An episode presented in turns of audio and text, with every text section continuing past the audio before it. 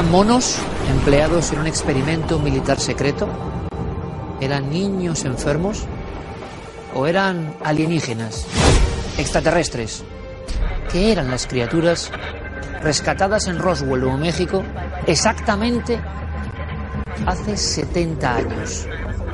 Nuevos datos dan un giro a lo conocido.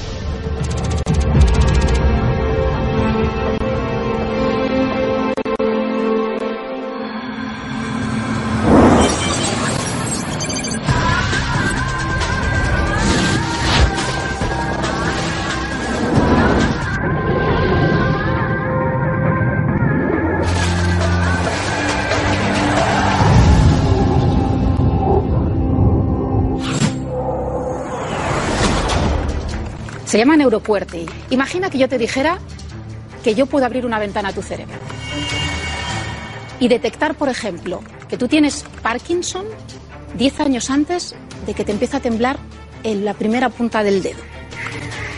Porque la huella de teclado, que es la manera en la que nosotros tecleamos en el ordenador, es única para cada uno de nosotros. Hay alguien que está investigando todas las huellas de teclado de toda esa gente que está en los foros yihadistas y que detecta cuando esa huella cambia porque esa persona está, lógicamente, nerviosa porque se va a suicidar o porque va a cometer un atentado terrorista. Y eso es lo que están investigando ahora mismo con miles de personas en todo el mundo, que además nosotros desde casa nos podemos descargar ese programa en el ordenador de manera anónima, ven cómo es nuestra huella de teclado y en un futuro nos podrán avisar. Oye, ¿le está pasando esto a tu cabeza? Buenas noches, bienvenidos a la nave del misterio. Eh, yo ponía esa cara habitual en mi verdad de sumo interés porque realmente me estaba quedando francamente alucinado. Espero que con muchos de ustedes. Recibimos muchas informaciones y peticiones. Querían saber más del neuroQWERTY. Este término que yo jamás había escuchado hasta que nuestra querida compañera Carmen Chaparro se sentó aquí con nosotros hace apenas unas semanas y nos empezó a contar cosas absolutamente increíbles. Esa ciencia que sobrepasa cualquier misterio y que nos habla de un futuro que ya está aquí y que hace nada nos parecía increíble. Vamos a ver, ¿cómo que usted y yo tenemos una huella, un DNI oculto, intransferible y que tiene que ver con la forma de percutir las teclas, por ejemplo, de nuestro ordenador o la forma en que las yemas de nuestros dedos tocan el dispositivo móvil o la tablet? Y que eso es una especie de ADN que nos identifica, que nos hace únicos, pero que, ojo, también nos va alarmando de nuestros cambios de humor, de nuestras depresiones, de nuestras tendencias suicidas, de nuestros intentos de convertirnos o radicalizarnos, y todo eso, de alguna manera, hace que ciertas películas, de la pura ficción, repito, se conviertan en verdad. Lo interesante, Carmen Chaparro nos lo comentaba, es que un grupo de doctores españoles y norteamericanos estaban trabajando en el Instituto Tecnológico de Massachusetts, ni más ni menos, o lo que es lo mismo, la gran meca de la ciencia y tecnología actual. Y efectivamente, hay españoles, como suele ocurrir, en vanguardia, pioneros, puramente científicos, pero ligados al futuro que ya está aquí. Quiero saber mucho más, como ustedes. ¿Qué nos dice esa profecía digital? Ese ADN propio construido de código binario que somos todos nosotros y al que accedemos cotidianamente. Estamos dejando nuestra propia historia en puntos y píxeles del ordenador. ¿Qué se puede descubrir? ¿Qué se está haciendo ahora mismo y que parece increíble? Pues vamos a descubrirlo con la eminencia que realmente es el padre científico de todo esto del neurocuerte. Vamos a profundizar en este asunto eh, con una eminencia, hay que presentarlo así indudablemente, y, es un gusto, un honor y un privilegio. El doctor Julio Mayol, bueno, pues tendremos que estar mucho rato leyendo currículum para que ustedes lo ubiquen en su correcta medida, pero él es profesor titular de cirugía, acreditado como catedrático de la Universidad Complutense de Madrid, director médico del Hospital Clínico San Carlos. Cosas muy interesantes porque él ha estado vinculando mm, su conocimiento científico médico con el futuro prácticamente, con lo que se está haciendo. Eh, entró en la Real Academia de Medicina eh, como académico correspondiente en 2011 tras ganar el premio de la Academia. En fin, para que ustedes nos entiendan perfectamente, yo el primero, estamos con una persona en eminencia, pero que eso no le impide estar en vanguardia. Que yo creo, doctor, que esto es muy difícil. Muchas veces la vieja estructura está peleándose con la nueva. Lo que nos contaba la compañera de esta casa, Carmen Chaparro, ha generado tal cantidad de preguntas que yo dije, por favor, tenemos que tener aquí al introductor de este tema, al, gran investigador de este asunto, porque nos parece casi ficción. La verdad es que eh, Carmen lo cuenta muy bien y, estamos solo vislumbrando el comienzo de una nueva era que tiene que mucho que ver con los avances en computación. Hoy, hoy en día todos nosotros estamos acostumbrados a jugar con nuestro teléfono móvil, a tocar pantallas, a, a interaccionar con frigoríficos que tienen eh, conexiones con Internet. Los seres humanos nos comportamos según determinados patrones que tienen que ver con cómo funciona nuestro cerebro y cómo nuestro cerebro lanza señales para que nos movamos, para que nos posicionemos, para que movamos una taza y la llevemos a la boca. Y esa información. Esa información se puede capturar. Claro, este, este, es el gran cambio, ¿no, doctor? Eso nunca antes. Antes dependía del ojo clínico, de si un ser humano tenía mayor capacidad para detectar pequeñas variaciones en los gestos o en la coloración de la piel, y eso le permitía decir, esta persona puede tener determinada enfermedad. Ahora podemos adelantarnos porque los sensores perciben modificaciones en nuestro comportamiento muy, mucho antes de que sean uh, notadas por los demás. Y esto ocurre tanto en movimientos como con NeuroQWERTY en el teclado, como comportamientos eh, con el, tono de la voz, la manera de hablar. Puede detectar los cambios en, en, el tono y en la manera de hablar, que es una, además la voz es extremadamente personal. Solamente genios como Carlos Latre puede imitar voces y que parezcan otro. La mayoría tenemos una voz que es única, nuestra, con nuestras inflexiones, con nuestros giros. Cuando se modifica, puede indicar alguna alteración de tipo neurológico también. Para el doctor Julio eh, Mayol, yo creo que desde ya le hago la invitación a que nos, si él quiere, y ve el impacto enorme que tiene este programa en amplísimas capas de la sociedad, que lo interesante, doctor, que esto no se quede en circuitos académicos, sino que todo el mundo pueda saber lo que está ocurriendo. Y tengo aquí este reporte de Nature, ni más ni menos, que más o menos nos diría que el teclado de la computadora y su interacción puede ser un indicador de, Parkinson inicial, ¿no? De inicio de la enfermedad de Parkinson. Aquí empezó todo, quizá, este primer paso. Es un gran trabajo, es un trabajo que surgió como consecuencia de un proyecto que generó la Comunidad de Madrid con el Instituto Tecnológico de Massachusetts, donde eh, investigadores a nivel internacional se pusieron a trabajar juntos para intentar solventar este tipo de problemas. Y lo hicimos entre Madrid y Boston con, con grandes investigadores que han encontrado uh, hallazgos de gran relevancia, de gran relevancia porque solo es que nos abren puertas, nos abren puertas a puertas a cómo podemos diagnosticar, cómo podemos predecir la enfermedad antes de que aparezca. Lo importante no es solo diagnosticarla, sino luego poder tener herramientas para modificar el curso vital de, de los seres humanos. Pero quiere decir, doctor, que la huella digital era lo que sabíamos, tú me hablas, nos hablas de la huella de la voz, que sería un temazo impresionante, y aquí estamos en la huella del teclado, que yo creo que a todos nos une porque todos estamos todo el día con el teclado. No visualicen solo el teclado del ordenador de mesa, sino el propio movimiento de lo que... Sí, eso, es que nosotros, claro, nosotros presionamos, tocamos de una determinada manera. Hay gente que toca con los dos dedos, hay que toca con uno, con una determinada presión que la pantalla siente sabe con cuánta presión, con cuánta velocidad estamos tecleando. Modificaciones en movimientos muy finos que precisan de mucha coordinación por parte de nuestro cerebro indican que se están produciendo cambios en los mecanismos que regulan esos movimientos, que son muy finos. Y esto normalmente el Parkinson se empieza a notar cuando alguien de una determinada edad empieza a hacer un movimiento como este. Eso, eso ya es tarde. Eso Aquí, ya es tarde. Claro, eso ya, ya están presentes eh, alteraciones muy importantes a nivel eh, del sistema nervioso central. Por lo tanto, esto, doctor, puede ser un, un, un bálsamo tremendo para millones de personas que sufren de Parkinson. Ayuda a investigar, ayuda a predecir, a, a, intentar prevenir, aunque todavía no tenemos las herramientas, y sobre todo a controlar bien la medicación. Porque hay personas que no toman la medicación de la manera adecuada o que la, no les está funcionando adecuadamente, tienen alteraciones que se pueden percibir, percibir mediante el teclado. ¿Cuándo empieza esto, doctor? ¿De qué manera os dais cuenta un poco de que el ordenador puede ser una especie de calco de nuestra actividad, eh, de nuestro código más interno? Realmente esto surge a partir, eh, a partir de Internet. Internet, aunque al principio no se genera como esto, la, la, el desarrollo de Internet y de nuestra interacción con, con los teclados la telefonía móvil, que en realidad no es más que Internet, porque esto, más que un teléfono, es un ordenador, es en ese momento, a partir de primeros de los años 2000, cuando eh, científicos de la computación, pero también médicos, físicos, biólogos, empiezan a vislumbrar que esto va a introducir cambios no solo en nuestra capacidad para estudiar al ser humano en la salud y en la enfermedad, sino también para modificar patrones y conductas, incluso la ética de eh, nuestra sociedad. Que eso es un tema que ese doctor que te preocupa, pero cuando estamos en esta vanguardia, te agradezco la sencillez, lo primero. Segundo, que se ve tu formación no solo científico-médica, sino tus constantes, eh, eh, digamos, trabajos en relación con personas como se hace en Estados Unidos, donde la divulgación es fundamental.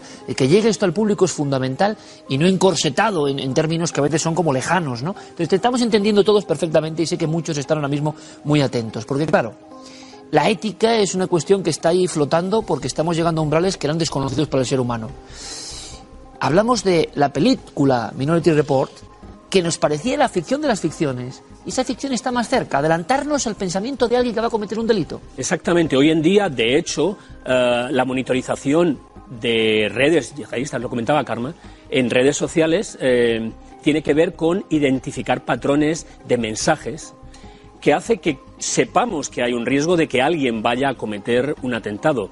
Esto nos lleva a graves eh, reflexiones, importantes reflexiones, sobre el grado de libertad que tenemos los humanos. Si no se convierte esto en una profecía autocumplida, como sabemos que alguien puede cometer algo, lo detenemos antes de que haga algo eso introduce serios... Eh, es la película, doctor. Claro, es, de hecho el Media Lab eh, del MIT, del Instituto Tecnológico de Massachusetts, fue el encargado de diseñar los interfaces que se veían en esa película. Esa película realmente estaba contándonos el presente, hace unos años. Y, nos va a llevar más allá. Estaba hace dos semanas en, en Boston, en el, en el Media Lab, hay muchos españoles, muchos ingenieros españoles trabajando allí, y, por ejemplo, a partir del ADN de dos personas biológicas, como nosotros, han construido dos hijas digitales, sintéticas, que se pueden ver en pantallas que interaccionan con, con uh, seres humanos reales en el concepto de real que siempre hemos tenido. Es como si fueran Esto, fantasmas, entre comillas, digitales que están ahí, unas presencias que están ahí. Son presencias, es, es, eh, en un programa como este. Que sí, por eso, cosas, por eso. Eso es, se queda corto en realidad comparado con lo que la tecnología hoy en día hace y nos presenta para el futuro. Eh, esto de crear, por ejemplo, estas entidades, doctor, se está haciendo ahora mismo, supera cualquier tema, viejo tema del misterio, y aquí por supuesto tiene toda la acogida, eh, es lo mismo que el fenómeno de la película, es decir, eh, me imagino que esa película en su día fue criticada, que lo fue, por excesivamente futurista. ¿Cuántas cosas, doctor, estás viendo que eran excesivamente futuristas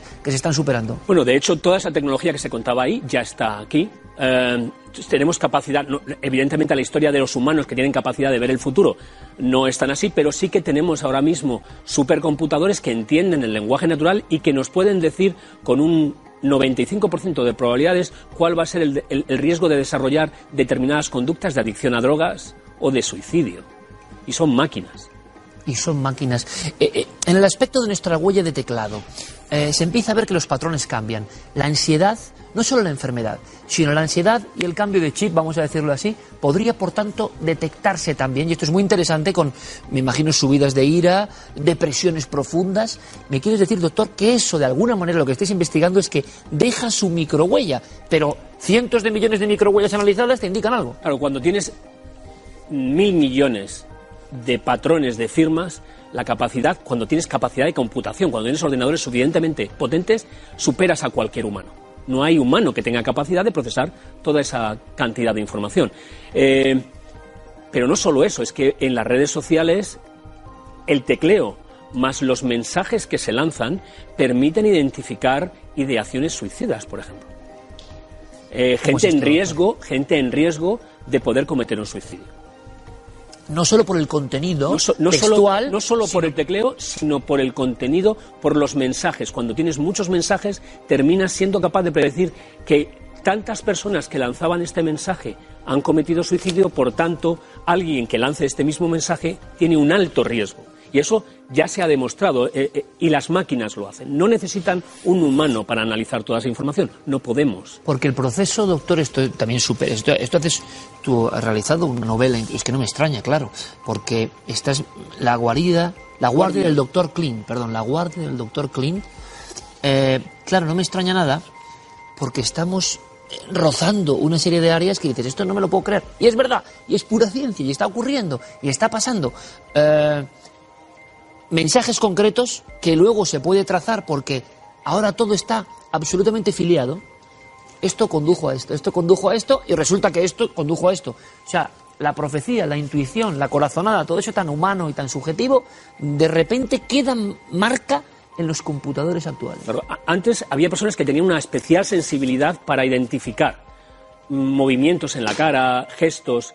Eh, actualmente eso lo hacen los ordenadores. Hay ordenadores que reconocen nuestra, nuestra expresión facial y pueden saber si estamos contentos, si estamos tristes, si estamos deprimidos. Eh, nuestros propios ordenadores, nuestras propias cámaras en los ordenadores portátiles pueden hacerlo. Eh, de hecho, hay algunas, algunos trabajos en ese sentido. Se pueden crear robots que hablan con nosotros y que identifican nuestros, ah, nuestros comportamientos, sobre todo nuestra ideología. Día. Ideología. Ideología, claro. Hoy, hoy en Ahora que las redes no están en perfecta combustión permanente, también hay. Y esto, esto cambia completamente este desarrollo avanzando, que, que además no podemos evitar porque la tecnología no la podemos evitar, está creciendo eh, exponencialmente. Esto cuestiona todo el modelo que hemos conocido hasta ahora. Y resulta que la tecnología avanza mucho más rápido que nuestra capacidad, primero para legislar y segundo para adaptarnos al cambio. Los seres humanos, en el fondo, cambiamos y nos adaptamos, pero tenemos nuestros tiempos. Y esto está superando nuestros tiempos de adaptación. Eh, doctor Julio Mayol, eh, ¿qué es lo que más te fascina como investigador científico que salvas vidas, que te dedicas a la medicina, que yo creo que es una cosa que me parece extraordinaria y que a veces no, no, no se da la importancia que tiene, pero al mismo tiempo vanguardia científico-tecnológica. ¿Qué es lo que más te fascina y qué es lo que más te aterra? Eh, lo que más me fascina es la posibilidad de eh, trascender, de poder dejar nuestras ideas y nuestra forma de ser, no pensar en la inmortalidad biológica, sino en la inmortalidad eh, neurológica. Nuestro cerebro clonado en un supercomputador o en una gran red como Internet y que nuestras ideas y que nuestro yo, nuestra conciencia siga viviendo ahí. mantener, entre comillas, en un disco duro nuestra esencia, nuestra conciencia, nuestra alma, lo que ahí. Iker persiste por los siglos de los siglos en Internet. Oye, ¿y esto, doctor, será otra película que superaremos? Hay algunas películas que ya se han hecho sobre eso. Si, se han hecho, si podemos pensarlo, podemos hacerlo. Y lo que me da miedo es la pérdida de libertad.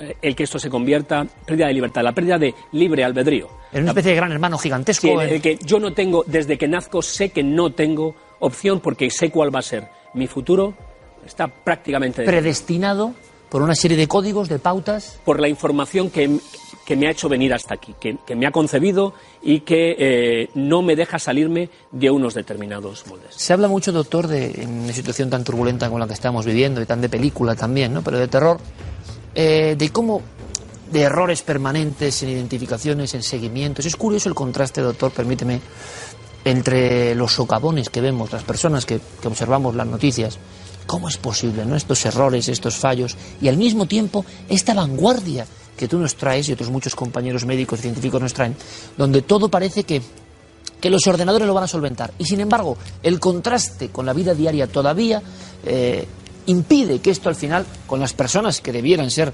seguidas y espiadas de alguna manera, sea mucho más efectivo. ¿Qué falta? Porque las decisiones las tomamos humanos. Al final, eh, los ordenadores no suelen equivocarse mucho. Los que nos equivocamos somos nosotros cuando priorizamos. Tenemos que tomar decisiones de priorización. ¿A qué dedico más dinero? ¿A qué dedico mis esfuerzos?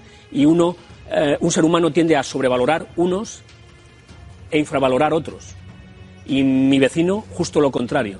Aquel que tiene en el momento capacidad de decisión tiene que, con la información limitada en ese momento, decidir. Y eso es donde, donde cometemos. Si hiciésemos este programa, llevamos 12 años de programa, 12 temporadas eh, pongamos una fecha, lancemos una flecha ¿no? hacia el espacio, al futuro que decía Nietzsche, diez años más. ¿De qué estaríamos aquí hablando tú y yo, doctor? Pues de que muchas enfermedades, muchas enfermedades ya no son un problema, que sabemos diagnosticarlas perfectamente, que los humanos estamos dejando de trabajar y tenemos que encontrar nuevas formas de vivir nuestra vida que no dependan de levantarnos a las 6 de la mañana y acostarnos a las 7 o las 8 de la noche después de haber pasado no sé cuántas horas ah, haciendo un trabajo monótono y repetitivo. Estás hablando de la, del giro de estructura que viene desde el neolítico hasta aquí y que estamos viviendo ese momento de cambio radical y que va a ser mucho más próximo de lo que parece. Eh, es que nos cuesta, cuando estamos metidos dentro es muy difícil verlo. Estamos metidos dentro, pero empieza a haber claros signos de que vamos hacia una sociedad sin trabajo o menos, al menos sin el trabajo que teníamos antes. Que las máquinas empiezan a tomarnos, eh, a tomarnos ventaja. Es cierto que eso nos causa muchos problemas y, desórdenes. Y no sabemos todavía cómo va a ser el modelo que permita que esas máquinas nos mantengan y nos mantengan viviendo una vida razonable. Eh, pero evidentemente ya se han hecho propuestas. A partir de ahora los robots tendrán que pagar eh, impuestos, ha dicho Bill Gates, por ejemplo. alguien tendrá que pagar para, que, esto continúe. Para que todos sigamos eh, funcionando. Con una eminencia como el doctor Julio Mayol, lo que ha salido en esta breve conversación, han salido cosas que superan cualquier ficción, incluso de los temas misteriosos, y están ocurriendo. Eh, ha sido un honor, de verdad. Ha sido un placer. A mí me encantaría eh, estamos ya en la recta final. Bueno, está muy bien que esto sea el punto casi y final, hoy seguido, de, esta larga temporada de Cuarto Milenio. Pero de verdad, doctor, por cómo lo cuentas, además y por el conocimiento y por tu prestigio, eh, me ha recordado, de verdad, ¿eh? Algún, bueno, épocas eh, casi heroicas de la televisión, algún cronista del futuro científico que lo hubo en televisión española, maravilloso. Mira, Villes. Sí, señor. Sí, señor. Ese mismo. Pues me ha recordado, me, me, da la impresión, claro, biográficamente era imposible, ¿no? Eh, cronológicamente, pero se han puesto los pelos de punta, porque yo tenía una sección que era la biblioteca y sacaba trozos de estas personas que, con una especie de sentido pionero increíble, nos estaban contando en su momento lo que hemos ido viendo. Y ahora el doctor Julio Mayol, entre sus muchas especialidades, me dado la impresión sincera de ser un auténtico cronista del presente futuro. Y eso es apasionante. Y me encantaría, doctor, que, que, volvieses a contarnos cosas, porque lo que está pasando ahí fuera es el mayor misterio de todos los tiempos. Los seres humanos somos una verdadera historia y un verdadero misterio al que deberíamos dedicar mucho más tiempo para comprender. Doctor, eh, te invito de verdad a que, a que vuelvas a visitarnos porque será una maravilla aprender contigo. Muchas gracias. Muchas gracias. Ahora viene Mingo Insólito, que es una especie de recorrido, y claro, el mundo va tan en vértigo que hay millones de vídeos al día. Muchos de ellos, evidentemente, son raros. Muchos tienen explicación, evidentemente, y los contamos con ese tono, es decir, lo que ocurre en el mundo nos deja realmente eh, ojipláticos, lo ha contado el doctor, creo que lo supera. Pero vamos con un insólito.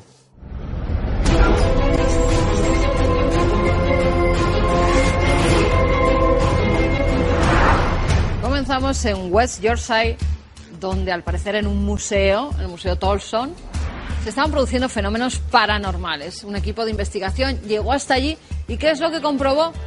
Pues que en esta especie de carroza carromato de repente se dibujaban tres figuras que interpretaron como la de un hombre, una mujer y un niño. Este sería la más pequeñita, aunque yo creo que se les escapó. Si miran ustedes un poco más abajo, hay como algo ahí que en un momento dado parece que vuelve la cabeza o incluso que se está moviendo, algo que parece que está agazapado, aparte de esas tres figuras blanquecinas que parece que poco a poco se van dibujando aseguran que captaron los fantasmas que pululan entre todos estos objetos antiguos. Y antigua no es, pero ha aparecido como de la nada la que ya dicen que es la Anabel peruana. En Cuzco, en un banco, de repente apareció esta muñeca muy chunga, como con un ojo un poco a la virulé, y como están viendo no llevaban pila ni nada, y empezó a hablar pero habla además unas cosas, ¿dónde estoy? ¿Estoy viva o estoy muerta?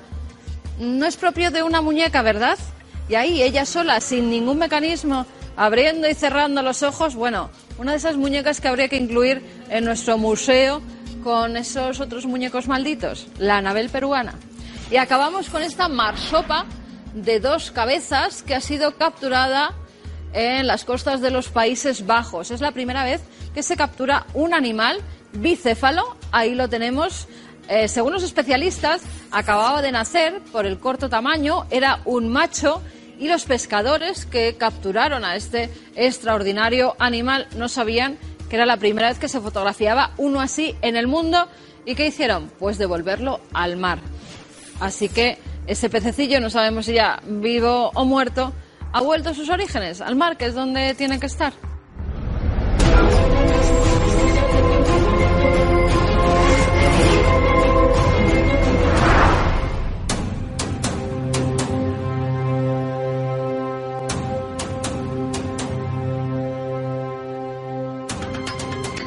Y ahora vamos con misterio puro y duro, con tecnología y, ¿por qué no? Quizá también con ciencia. ¿Por qué? Porque en un enclave muy concreto hace 70 años ocurrió algo. Y digo hace 70 años porque justamente ahora, a estas horas, estamos, digamos, haciendo un paralelo con el pasado. Siete décadas. Entre el 2 y el 3 de julio de 1947, algo ocurrió en un lugar desolado, en un lugar solitario, en un lugar de blanquísimas planicies, pero que no era un lugar cualquiera. En ese entorno concreto se estaban activando eh, las grandes bombas con energía nuclear, se estaba preparando la gran potencia norteamericana para la posible ya mm, tecnología que nos llevase al espacio, estaban haciendo los servicios secretos de inteligencia en este lugar concreto. Si hubiese un punto caliente que designar en el planeta en aquel 47, era precisamente el entorno de bases varias aéreas cerca de Roswell. ¿Qué vio el público congregado en la aldea? Poco, una especie de meteoro que caía. Pero después, un granjero de nombre McBrassel, a las cinco jornadas, aseguró que había restos de aquel enorme artefacto. No era ya una cuestión sideral, atmosférica, no. Era un artilugio construido, manufacturado, ahora por quién. A partir de aquí, un reguero insólito de todo tipo de testimonios, de personas, algunas, la mayoría ya fallecidas, que han mantenido hasta su muerte, que fueron obligados, por ejemplo, a hacer pequeños ataúdes en la funeraria local de Roswell para cuerpos muy pequeños que tenían que ser herméticamente sellados. El ejército norteamericano interviene en esa zona concreta donde este artefacto de ingenio de origen desconocido se ha precipitado sin duda alguna desde el aire. Se habla de un objeto de unos 30 metros de diámetro y entre 4 o 6 hay diferentes testimonios, criaturas. Teorías en este tiempo, que eran niños con progeria, una enfermedad que les hacía parecer poco menos que ancianos, con apenas 7 o 8 años, em, dentro de programas de aeronáutica secreta absolutamente incalificables. Después se habló incluso de simios, con ciertos correajes y adosados a una serie de globos atmosféricos para hacer pruebas. Y también se habló, por supuesto, y sigue hablando de extraterrestres. Les hemos contado todo. Ustedes saben ya lo que se oculta aquí, aunque sería la última versión. Porque precisamente en el 70 aniversario, Carmen, buenas noches. Hola, Iker. Hay nuevos datos inquietantes en torno al aspecto de estas figuras que coincide con otros muchos testimonios, pero que esto le da una fuerza especial. ¿Quién ha salido ahora diciendo qué grabación, em, que esos seres eran realidad, que hay una ocultación y que estaban ahí? Bueno, eh, Roswell, aparte del aniversario, se ha vuelto a poner de moda por un libro que ha salido a la luz. Son 70 años eh, de mentiras, desinformación y encubrimiento gubernamental, los ovnis. Y ahí, precisamente en el libro, se publica una entrevista que se hizo en 1999 a Charles Fogus, que era el ayudante del sheriff en la época. Eh, nunca había declarado nada hasta ese momento en el que una investigadora va a entrevistarle y es entonces cuando se decide hablar sobre lo que vio esa noche, que por casualidad pues le tocó ir a Roswell. No iban a nada de los cuerpos ni a nada que había estallado, iban simplemente a recoger a unos prisioneros a los que tenían que llevar a la cárcel. Nada más, pero se encontraron que de repente había entre 300 y 400 soldados que al parecer estaban investigando algo. Lo que él llega a ver, y así lo hace saber y se publica ahora en el libro, es a varios de esos soldados arrastrando un cuerpo. Un cuerpo eh, que él puede intuir, mm, ve en cierta forma, aunque él también, hablabas antes de aparatos, él también es testigo de cómo un objeto discoidal eh, así lo dice, como de 30 metros de diámetro, está como estrellado sobre una de las laderas y parece que repartidos por el entorno de ese disco hay otros cuatro cuerpos. Que el aspecto sería, como vamos a describirnos ahora, bueno, como dice él, este testigo, este otro eh, visionario de Roswell, hay muchos eh, que han mantenido siempre la misma teoría. Vamos a pedirle a Juan Villa, por favor, Juan, bienvenido, buenas noches. El querido maestro Juan Villa, que por supuesto ha calcado con el equipo de Prometeo milimétricamente lo que sería no nuestra invención, sino lo que dice este último testigo secreto de Roswell. Es más, así estaban, así vieron, tapados a los seres de Roswell. Estaban tapados algunos de ellos. Al que ve que arrastran, él llega a intuir, y así lo comenta, que es un ser como de metro y medio de altura. Dice que tiene un color marrón parduzco. Él hace un símil, como diciendo, es como si un hombre hubiera estado mucho tiempo bajo el sol. Ese aspecto arrugado, ¿no? A veces que da eh, el haber tomado tanto el sol. Eh, hay una cosa que le llama mucho la atención. Dice que la cara, el rostro, sobre todo los ojos, son como los que se ven en la televisión, como los que se veían en las películas de ciencia ficción. Y una cosa que le llama la atención son los pies y las piernas. O sea, los ojos almendrados, clásicos, lo que ha hecho Juan, eh, me parece de verdad arquetipo absoluto. Lo que se ha sabido después que eran los extraterrestres es que muchas personas creen que esta figura es tomada realmente a raíz del accidente de Roswell y se apodera un poco, digamos, de la mente colectiva mostrada en mil películas, pero que todo esto nace de aquí, en ese tipo de ojos, eh, en ese tipo de criatura que parece humana pero que no lo es. Exactamente. Tiene rasgos humanoides, como te comentaba antes, él se queda muy extrañado porque dice que los pies y las piernas son muy humanos. Por eso en un principio creen que se ha tratado de un accidente eh, aéreo que están los militares porque eh, puede ser un avión militar el que se ha estrellado allí. Pero cuando ven ese gran disco de 30 metros de diámetro, que es que una cosa que, que se veía, y además apunta a algo que siempre se ha comentado, que ese disco fue trasladado en un camión. En cuanto a los seres, él ve cómo arrastran a uno, parece que se lo están llevando los militares, y es en ese momento cuando los militares se dan cuenta de que hay dos personas ajenas a ellos, que son el sheriff y él, que es el ayudante, y les dice que eso es una zona restringida y que allí no se puede entrar, y entonces los echan.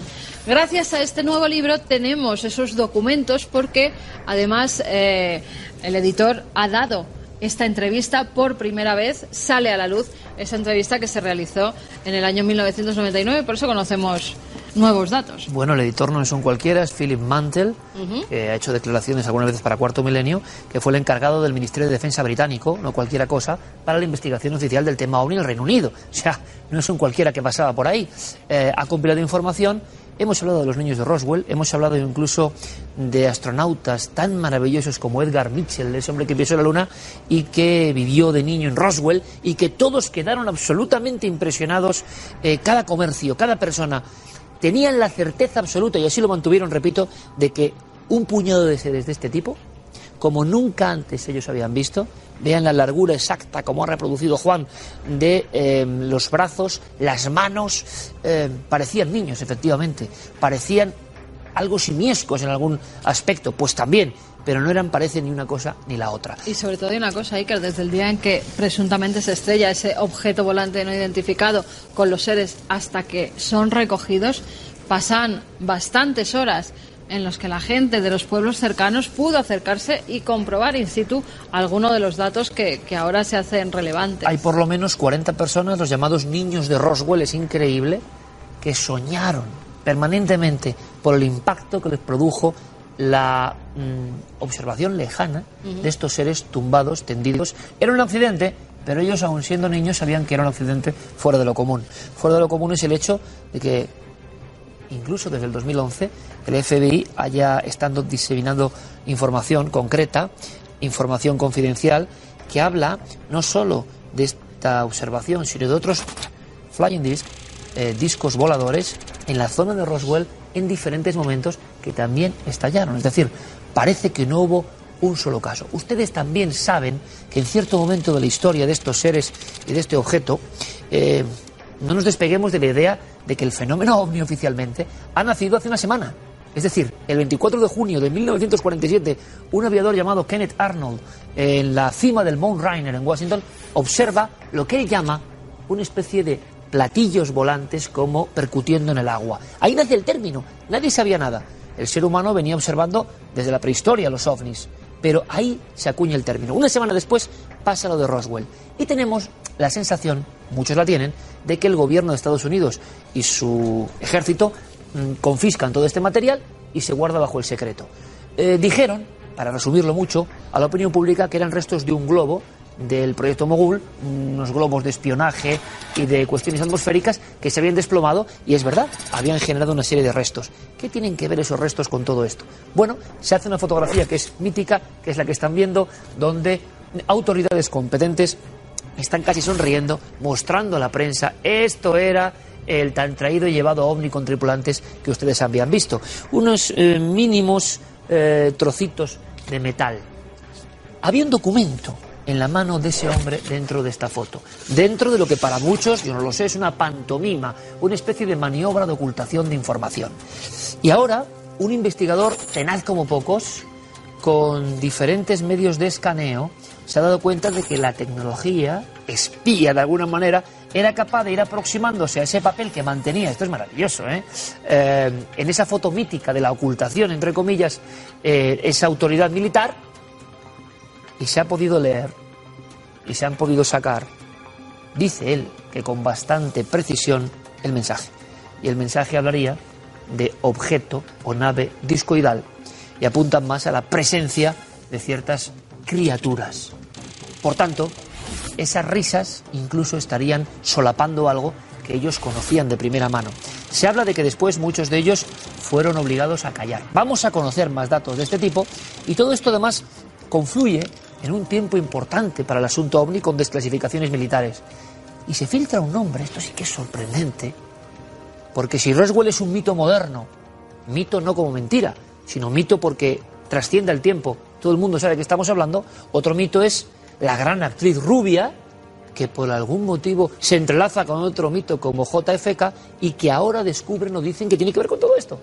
Pues sí, parece mentira que tiene que ver Marilyn Monroe con Roswell. Pues al parecer su amante, John Fitzgerald Kennedy, le pudo enseñar o incluso uh, dar unos documentos clasificados sobre un caso ocurrido en Roswell en 1947. No podía ser otro que el de el supuesto ovni estrellado con estos extraterrestres. Al parecer, en un momento dado, Marilyn Monroe dice que eso lo va a sacar a la luz. Y es entonces según se cuenta en un documental que también sale ahora a la luz, eh, es cuando Marilyn Monroe de repente dicen que de una sobredosis fallece, o por lo menos es encontrada muerta en su casa, justamente cuando sus más allegados, y así lo recoge este documental, estaban eh, al tanto de que Marilyn iba a filtrar a la prensa esos documentos donde se hablaba y se tenía pruebas de esos seres extraterrestres y de ese ovni que se había estrellado en Roswell. Bueno, en el año 62, la muerte de Marilyn y se sabía, por propias declaraciones, de su interés por el tema de la vida en otros planetas y su relación más o menos estrecha con JFK y déjame ver este documento. Claro, ¿qué documento le pidió si esto es así? Pues el de Roswell seguro porque es el más espectacular y el que ha hecho eh, reproducirse a nivel de informes concretos más de 17.000 páginas. Imagino que no todas las 17.000, pero algunas a lo mejor llegaron a sus manos. Ahora investigadores independientes aseguran que su extraña muerte tiene que ver con, bueno, que iba a ser indiscreta en ese tema en concreto. El propio JFK aseguró que iba a desclasificar la información ovni apenas 15 eh, días antes de su propia muerte, y eso también se ha comentado mucho. Ahora bien, ¿Sabremos algún día quiénes eran estos seres? Si pertenecen al deseo del ser humano de que esto haya ocurrido o es que ocurrió de verdad. ¿Puede mantenerse durante 70 años un secreto. Eh, ¿Qué nos puede decir, por ejemplo, un militar mm, formado en la inteligencia americana y piloto de combate sobre si esto puede ser secreto? Creo que va a ser sorprendente. Vamos a averiguar.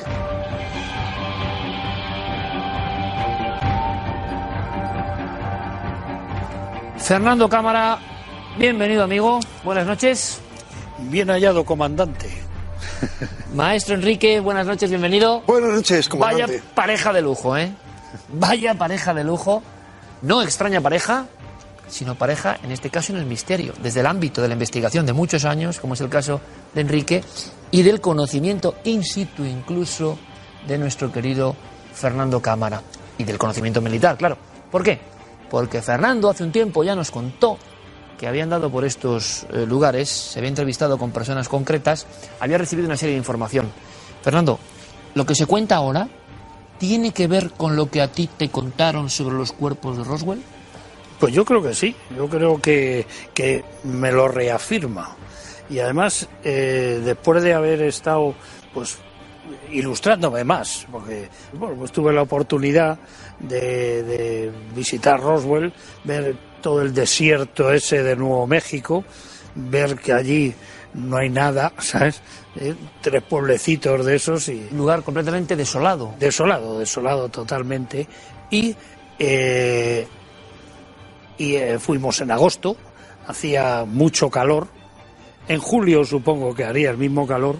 Y entonces, eh, ahora ya pues viendo esta información nueva que ha salido, pues me acordaba de lo que decía este Benavides eh, en Alburquerque, que decía que él todavía tenía metida en la nariz el olor nauseabundo de aquellos cuerpos que le- en un hangar de Roswell les hicieron manipular, llevarlos a unos sitios, a camiones, hasta que se lo llevaron. Y entonces, claro, pues viendo ahora esta información, digo, no me extraña, porque si verdaderamente cuando al parecer es cuando cayeron esos objetos fue el 2 de julio y cuando él los vio fue el 7 o el 8 de julio, quiere decir que habían pasado seis días, con el calor que hace allí, el- si había alguno que parece ser que estaba todavía vivo, pues podría ser, pero desde luego los que estaban muertos debían de apestar. Yo creo que era putrefacción total. Sean olor- extraterrestres Sean- eh, o sean de lo que sean, Fernando, o sean de lo que sean, que vamos a intentar analizar las cuestiones, pero lo que es el aspecto en sí, que tampoco ha variado tanto de las opciones clásicas, sí que hablaban de un cuerpo, de unos cuerpos de un tono, de un Sí. tono marrón pardo. Sí, sí. Este eh, hablaba de, lo, de las fotografías, de la famosa fotografía esa que, que habías puesto en México, Maussan, y eh, él decía que, bueno, pues sí, que le habían enseñado aquello y que sí, que verdaderamente, pues, Le pues, recordaba, se parecía, le recordaba eso, dice, no era exactamente igual, pero, pero sí, sí, sí era una cosa así, ¿sabes? Eh, a nivel militar, algún tipo de artefacto, Fernando, que se estuviera eh, probando o tenéis conciencia, tú que has manejado cosas como un caza, como un avión de combate, ¿hay algo parecido a lo que se cuenta que vieron allí? Pues hombre, el- depende. Si es a lo que la versión oficial de lo que se cuenta, pues sí, pues era un globo, un globo de estos eh, estratosférico, de los que tenían pues para llevar un reflector radar, que en unos lados decían que llevaban unos micrófonos para detectar los lanzamientos o posibles pruebas nucleares rusas, o- y otros decían que no, que lo que llevaban era un reflector radar, porque lo que estaban era probando el radar para detectar eh, lanzamientos de misiles.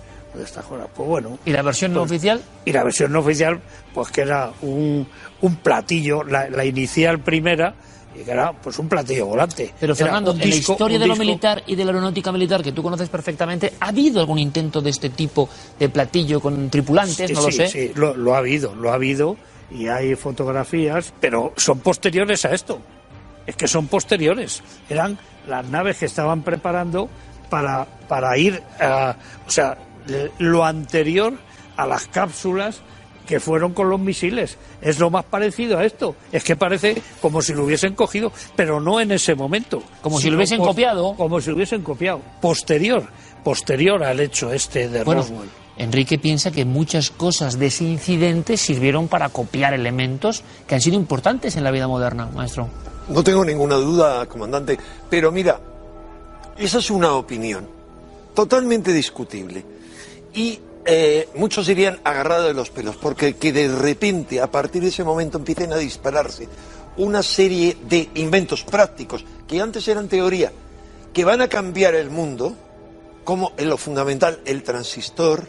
Pero vaya va cambio, vaya cambio, ¿no? ya, Claro. pero fíjate, eso tú dices, bueno, es que ya lo estaban investigando antes. No, lo importante es que cuando tú estudias lo que es Estados Unidos ahora, a partir de ese momento como imperio mundial, con la CIA, con todas las agencias de inteligencia, Eso se crea inmediatamente después de Roswell. Hablas, eh, paso Enrique, a paso. de un punto de inflexión fundamental Ah, en Estados hay un Unidos antes y un a después. raíz de este mes del año 47. No un mes, una fecha muy especial. El 7, del 7, del 7.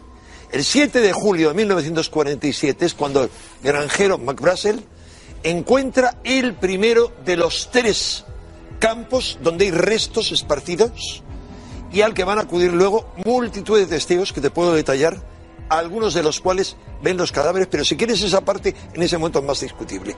Pero a partir de ese momento que para mí es el día cero, empiezan a dispararse toda una serie de acontecimientos increíbles. Vamos a ver, si tú te vas a la Wikipedia y miras por qué se crean los servicios de inteligencia, te dicen, porque era necesario reorganizarlo después de la Segunda Guerra Mundial. Y yo pregunto, ¿hacía falta esperar dos años después de la Segunda Guerra Mundial para reorganizar eso? Pero me estás diciendo, Enrique, que el mundo, entre comillas, es consciente de un gran secreto quizá y de que hay que ponerse en marcha para hacer cosas que antes de haber hecho. Para ponerse en marcha, para manejarlo, para ocultarlo, para utilizarlo exactamente día des- do- 19 días después del día cero de que descubre los restos y desde luego una semana después de todo el follón que se organiza, se da la orden de crear todo el sistema de inteligencia norteamericano. O sea, en ese momento. Mientras Fernando O sea, saca vamos a documentos. reírnos un poco. Eh, Enrique, mientras Fernando saca esos documentos, que siempre que Fernando abre el maletín, yo sé que algo puede suceder. Teorías curiosas, brevemente, por favor, Enrique. Niños en cierto proyecto de un tipo de avión, pruebas, animales, vieron monos, contestación. Se ha contado de todo. Monos y se ha contado incluso que prisioneros japoneses. La contestación es Que, que- muy que eran, que simple. eran bajitos. La contestación es muy simple. O sea, algo de eso habría circulado.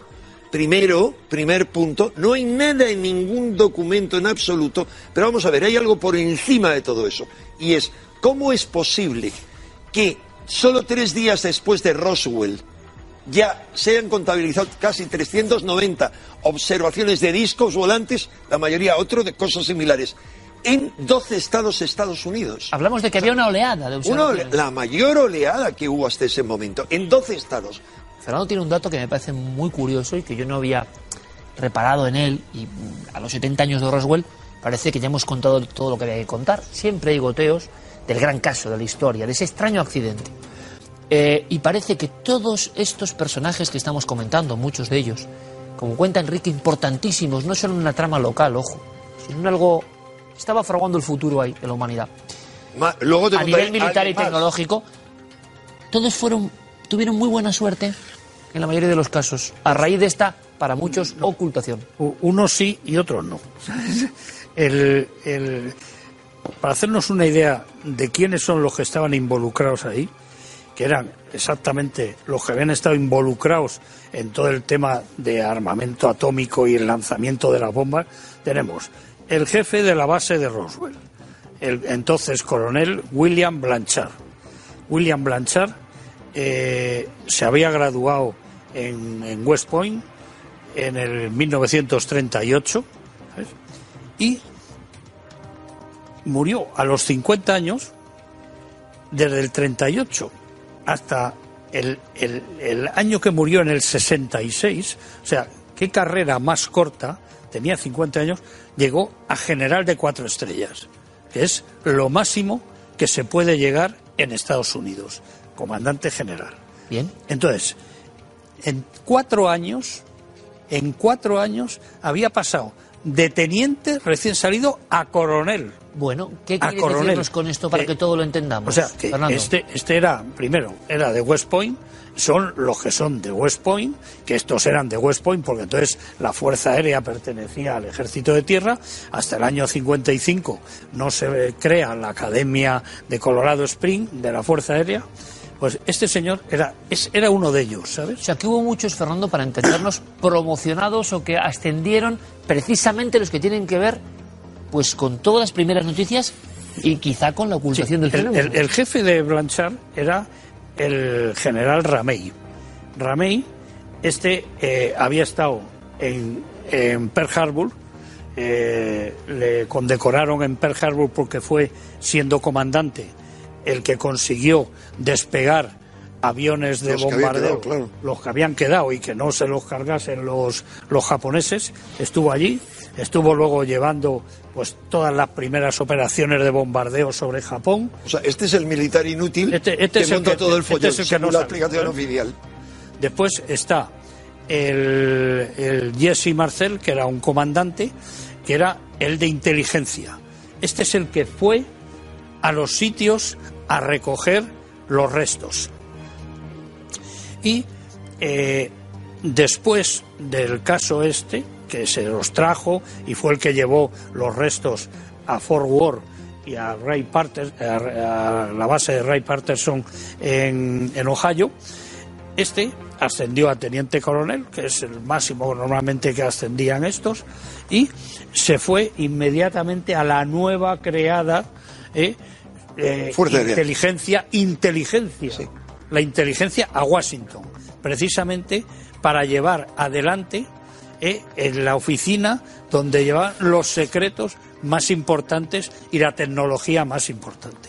¿Todos tuvieron premio entonces? Estos, todos ellos además, habían estado trabajando como un equipo en la operación Bikini, en la Crossroad, con lo cual se conocían perfectamente, eran amigos y sabían de tecnología y de inteligencia todo lo que se podía saber. Y luego había uno, ¿me entiendes? Que era el teniente, el teniente Jaun, que este era también había estado con ellos, había sido bombardero en el en- de 35 misiones contra Japón y que este pues fue el chivo expiatorio. Este fue el que el coronel Blanchard le ordenó el día 7 que preparase un borrador de declaración en la que decía que habían caído unos platillos, que había unos seres de estos y fue y él ese borrador cometió el error de no esperar a que le diesen adelante darlo a la prensa, sino que lo dio a la prensa. Ese fue el chivo expiatorio.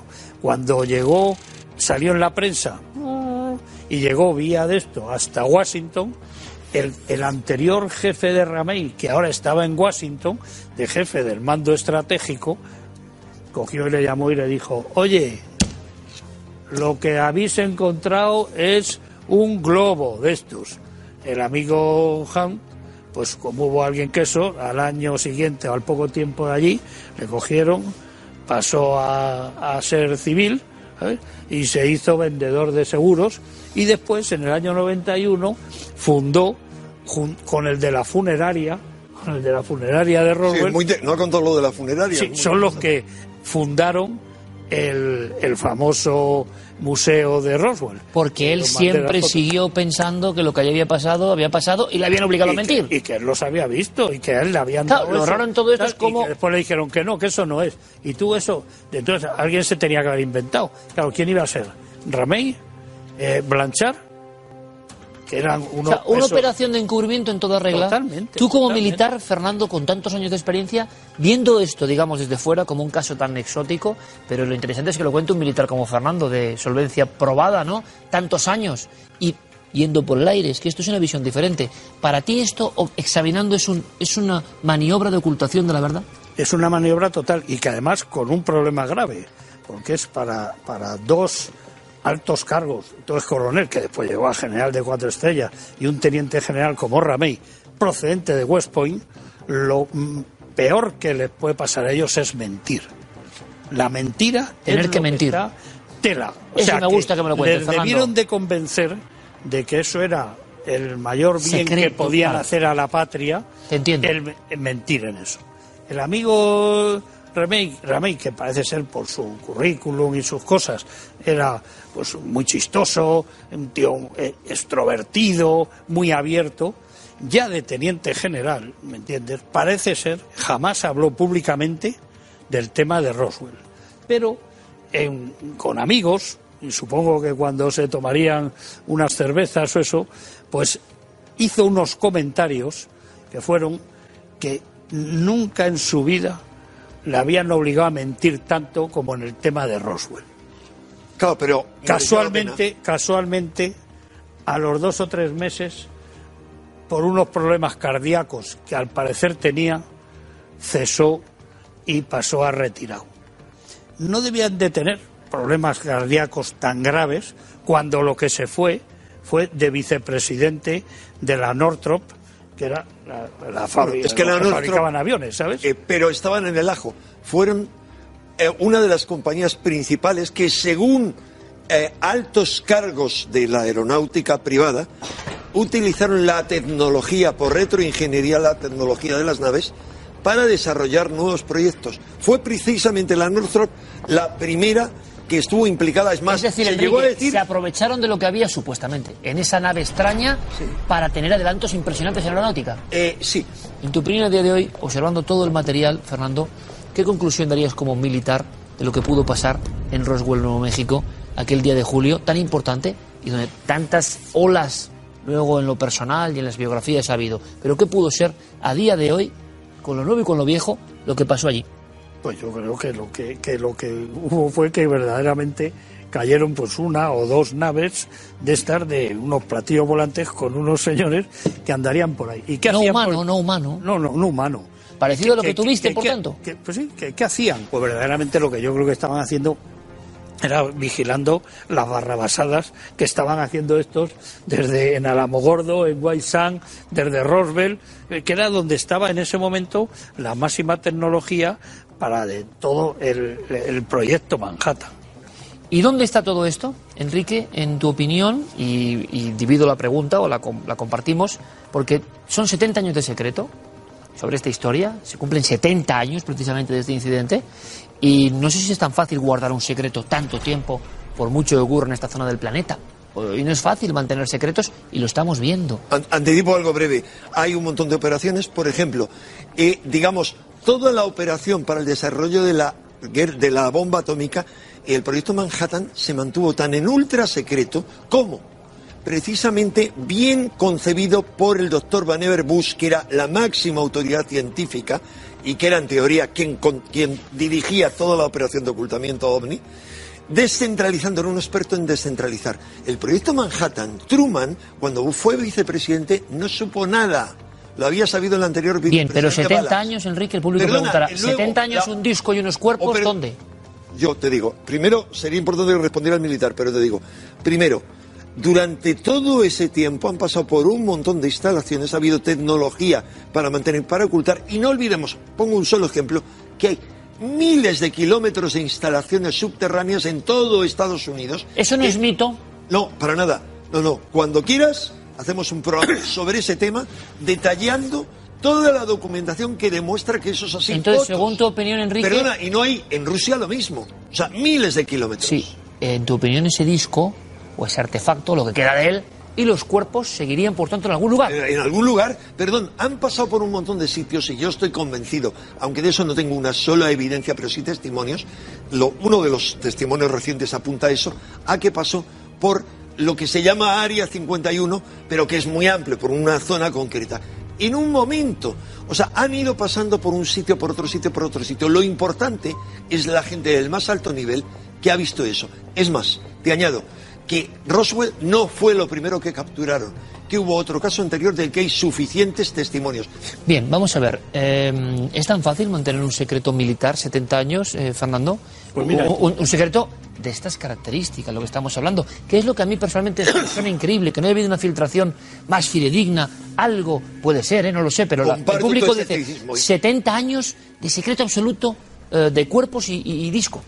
Mira, el- el- los Estados Unidos, el ejército de los Estados Unidos, son especialistas en ocultar cosas porque ellos, el lema suyo de la inteligencia es mm, conoce el que tiene la necesidad de conocer y nadie más. Yo eh, eh, soy especialista en inteligencia estratégica Formado allí. por la DIA, que Agencia es por de la, Inteligencia la de la Agencia de Defensa. Inteligencia de la Defensa, O sea, en la base de experto, Bolling, no en la base de Bolling, en, en Washington, en la cual tiene precisamente el general Blanchard un edificio dedicado a él. Entonces allí eh, hacíamos el curso de inteligencia, he estado en la, en la CIA, en Langley, he estado en el Departamento de Estado, O sea, he estado, y luego he estado en muchas bases, he estado en Cabo Cañaveral, he estado... ¿No te eh, sorprende que se pueda no guardar un sorprende secreto de esta es que magnitud? Es que además lo guardan en una base abierta. Ellos, el sistema que tienen, las bases están abiertas. Es como un pueblo, tienen allí una, uno para entrar, pero ahí entra todo el mundo porque van al supermercado, al ese. Y luego tienen áreas que en esas no entra Nadie. nadie, más que los que están ahí. Y dentro de ese área no accede a otra cosa nada más que el que tiene la necesidad de conocer.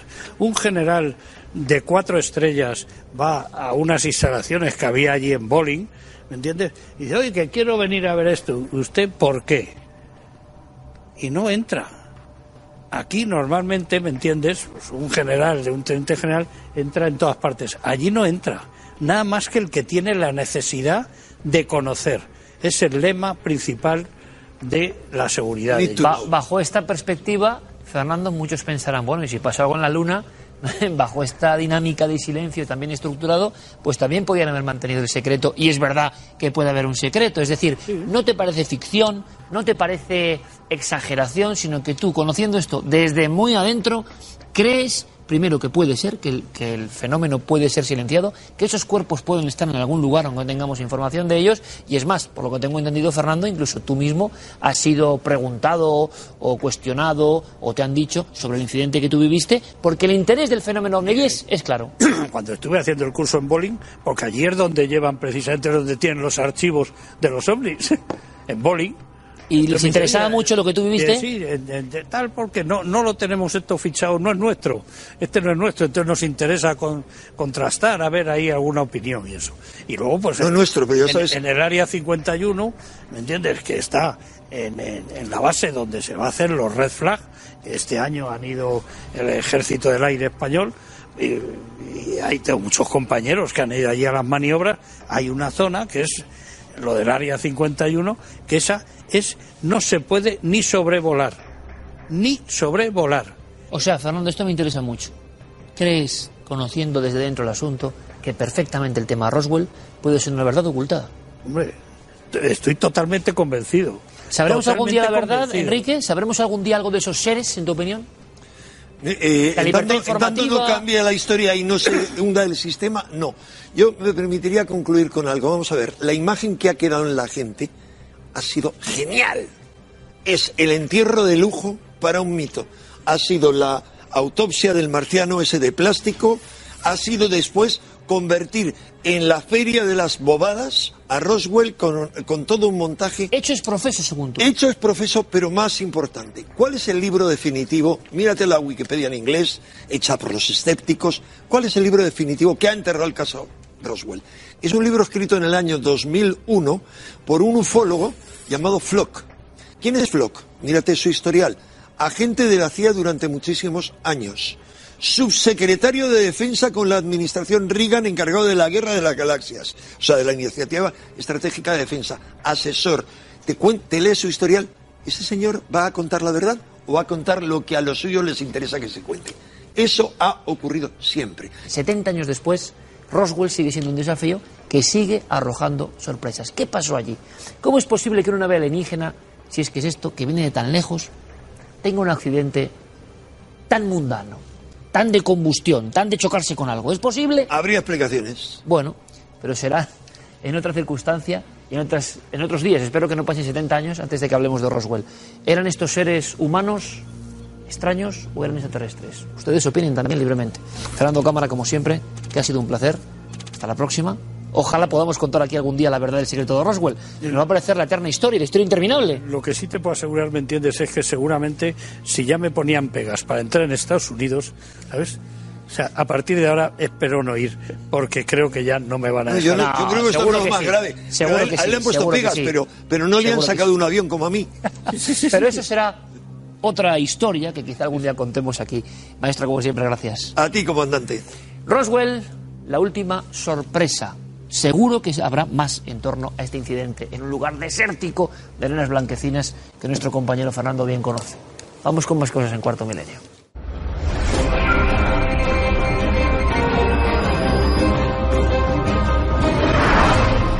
Comenzamos el informativo milenario conociendo los secretos de cuatro momias que han sido sometidas a un TAC en el Hospital Quirón de Madrid. Cuatro fardos funerarios, tres egipcios y uno guanche, fueron trasladados desde el Museo Arqueológico Nacional a la clínica para que la tecnología descubriera, entre otras cosas, que se trataba de dos mujeres de 25 y 40 años, una de ellas embarazada. Las otras dos momias eran de varones, uno de ellos conocido como Nespamedu, que corresponde a un hombre de 50 años que fue médico del faraón y sacerdote de Inhotep, y el cuerpo canario que conservaba todos sus órganos. Nespamedu entre sus vendajes de hace 2.000 años 25 piezas ocultas, nueve adornos, entre los que había una diadema que aún llevaba en la frente, un collar, brazaletes, pulseras y sandalias además de 16 amuletos. Los investigadores se sorprendieron por la presencia en este cuerpo de ligamentos, tendones, músculos y corazón, pese a que la momia había sido eviscerada. Vuelve un fenómeno que hace varios meses que no aparecía, el UM. Ha hecho acto de presencia en dos ciudades argentinas, Cipolletti y Neuquén. Durante la madrugada los vecinos comenzaron a escuchar un fuerte ruido que describieron como el de una gigantesca trompeta.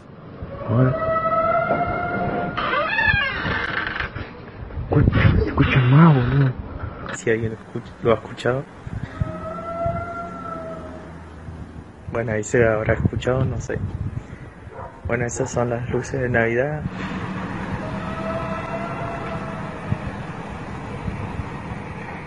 Los inusitados sonidos, que parecían metálicos, hicieron que los animales se volvieran locos y que los curiosos los pudieran captar en sus teléfonos y cámaras durante más de cuatro horas. Enseguida se empezó a hablar del quejido de la Tierra por el daño que se le está haciendo o de las trompetas del apocalipsis que presagian algún mal.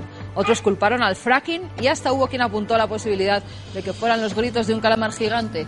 Lo cierto es que ya se han hecho mediciones y se ha sabido que la frecuencia de este sonido se eleva rápidamente durante aproximadamente un minuto y es de una amplitud suficiente como para ser detectado en múltiples sensores a una distancia de más de 5.000 kilómetros. Lo cierto y verdad es que nadie por el momento ha sabido dar una explicación al misterioso HAM. Viajamos hasta Tsuruoka, en Japón, para conocer la mayor colección de medusas del mundo.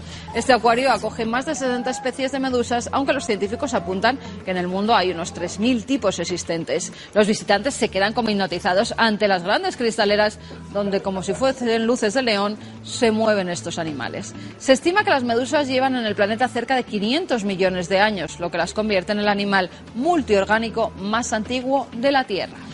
Y acabamos con un dron que es capaz de reproducir imágenes esféricas en vuelo. El dispositivo concebido por la compañía de telecomunicaciones Docomo puede ser controlado de forma remota. Tiene un diámetro de 88 centímetros, cinco hélices instaladas en el centro de una estructura esférica constituida por ocho varillas curvas LED que al girar a gran velocidad sobre un eje horizontal forman las imágenes y crean el efecto de una esfera sólida. Docomo aspira a comercializar este dron esférico el año que viene para usarlo en escenarios de teatro para mostrar publicidad durante el descanso o tras el final de eventos deportivos o incluso para orientar a la gente en caso de emergencia o aportar otra información en caso de catástrofes naturales.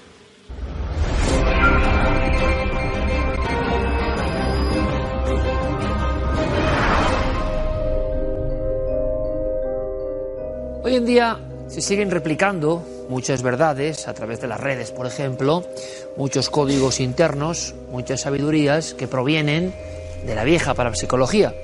Ha habido como un revivir a través de lo digital de lo que son tratados muy antiguos. En esos tratados siempre se hablaba de ciertos lugares con mucho respeto, pero al mismo tiempo como si fuesen enclaves donde casi ninguna experimentación salía. Esto es muy curioso. Por lo menos hasta mediados del siglo XX así era. El camposanto del cementerio es remanso de paz y ahí no ocurre nada. Ahí no hay nada gravitando que puedan captar determinados aparatos o determinadas mentes. Bueno, sabemos por experiencia que los camposantos y cementerios han sido zonas liminales, zonas límite, zonas un tanto marginales en ocasiones y han ocurrido otro tipo de cosas. El que vamos a visitar a continuación, y lo hacemos porque tiene sumo interés, eh, ha protagonizado ritos, eh, ritos de paso, ritos de iniciación, ritos ocultistas y cierto tipo de leyendas reales que se mantienen con el paso de las generaciones. Y yo sinceramente algunos aspectos los desconocía. Y cuando aprendo algo de un lugar que además es pura entraña de la vieja Europa, yo quiero que ustedes también lo aprendan conmigo. Así que si les parece, vamos a viajar a un, a un tenebroso camposanto.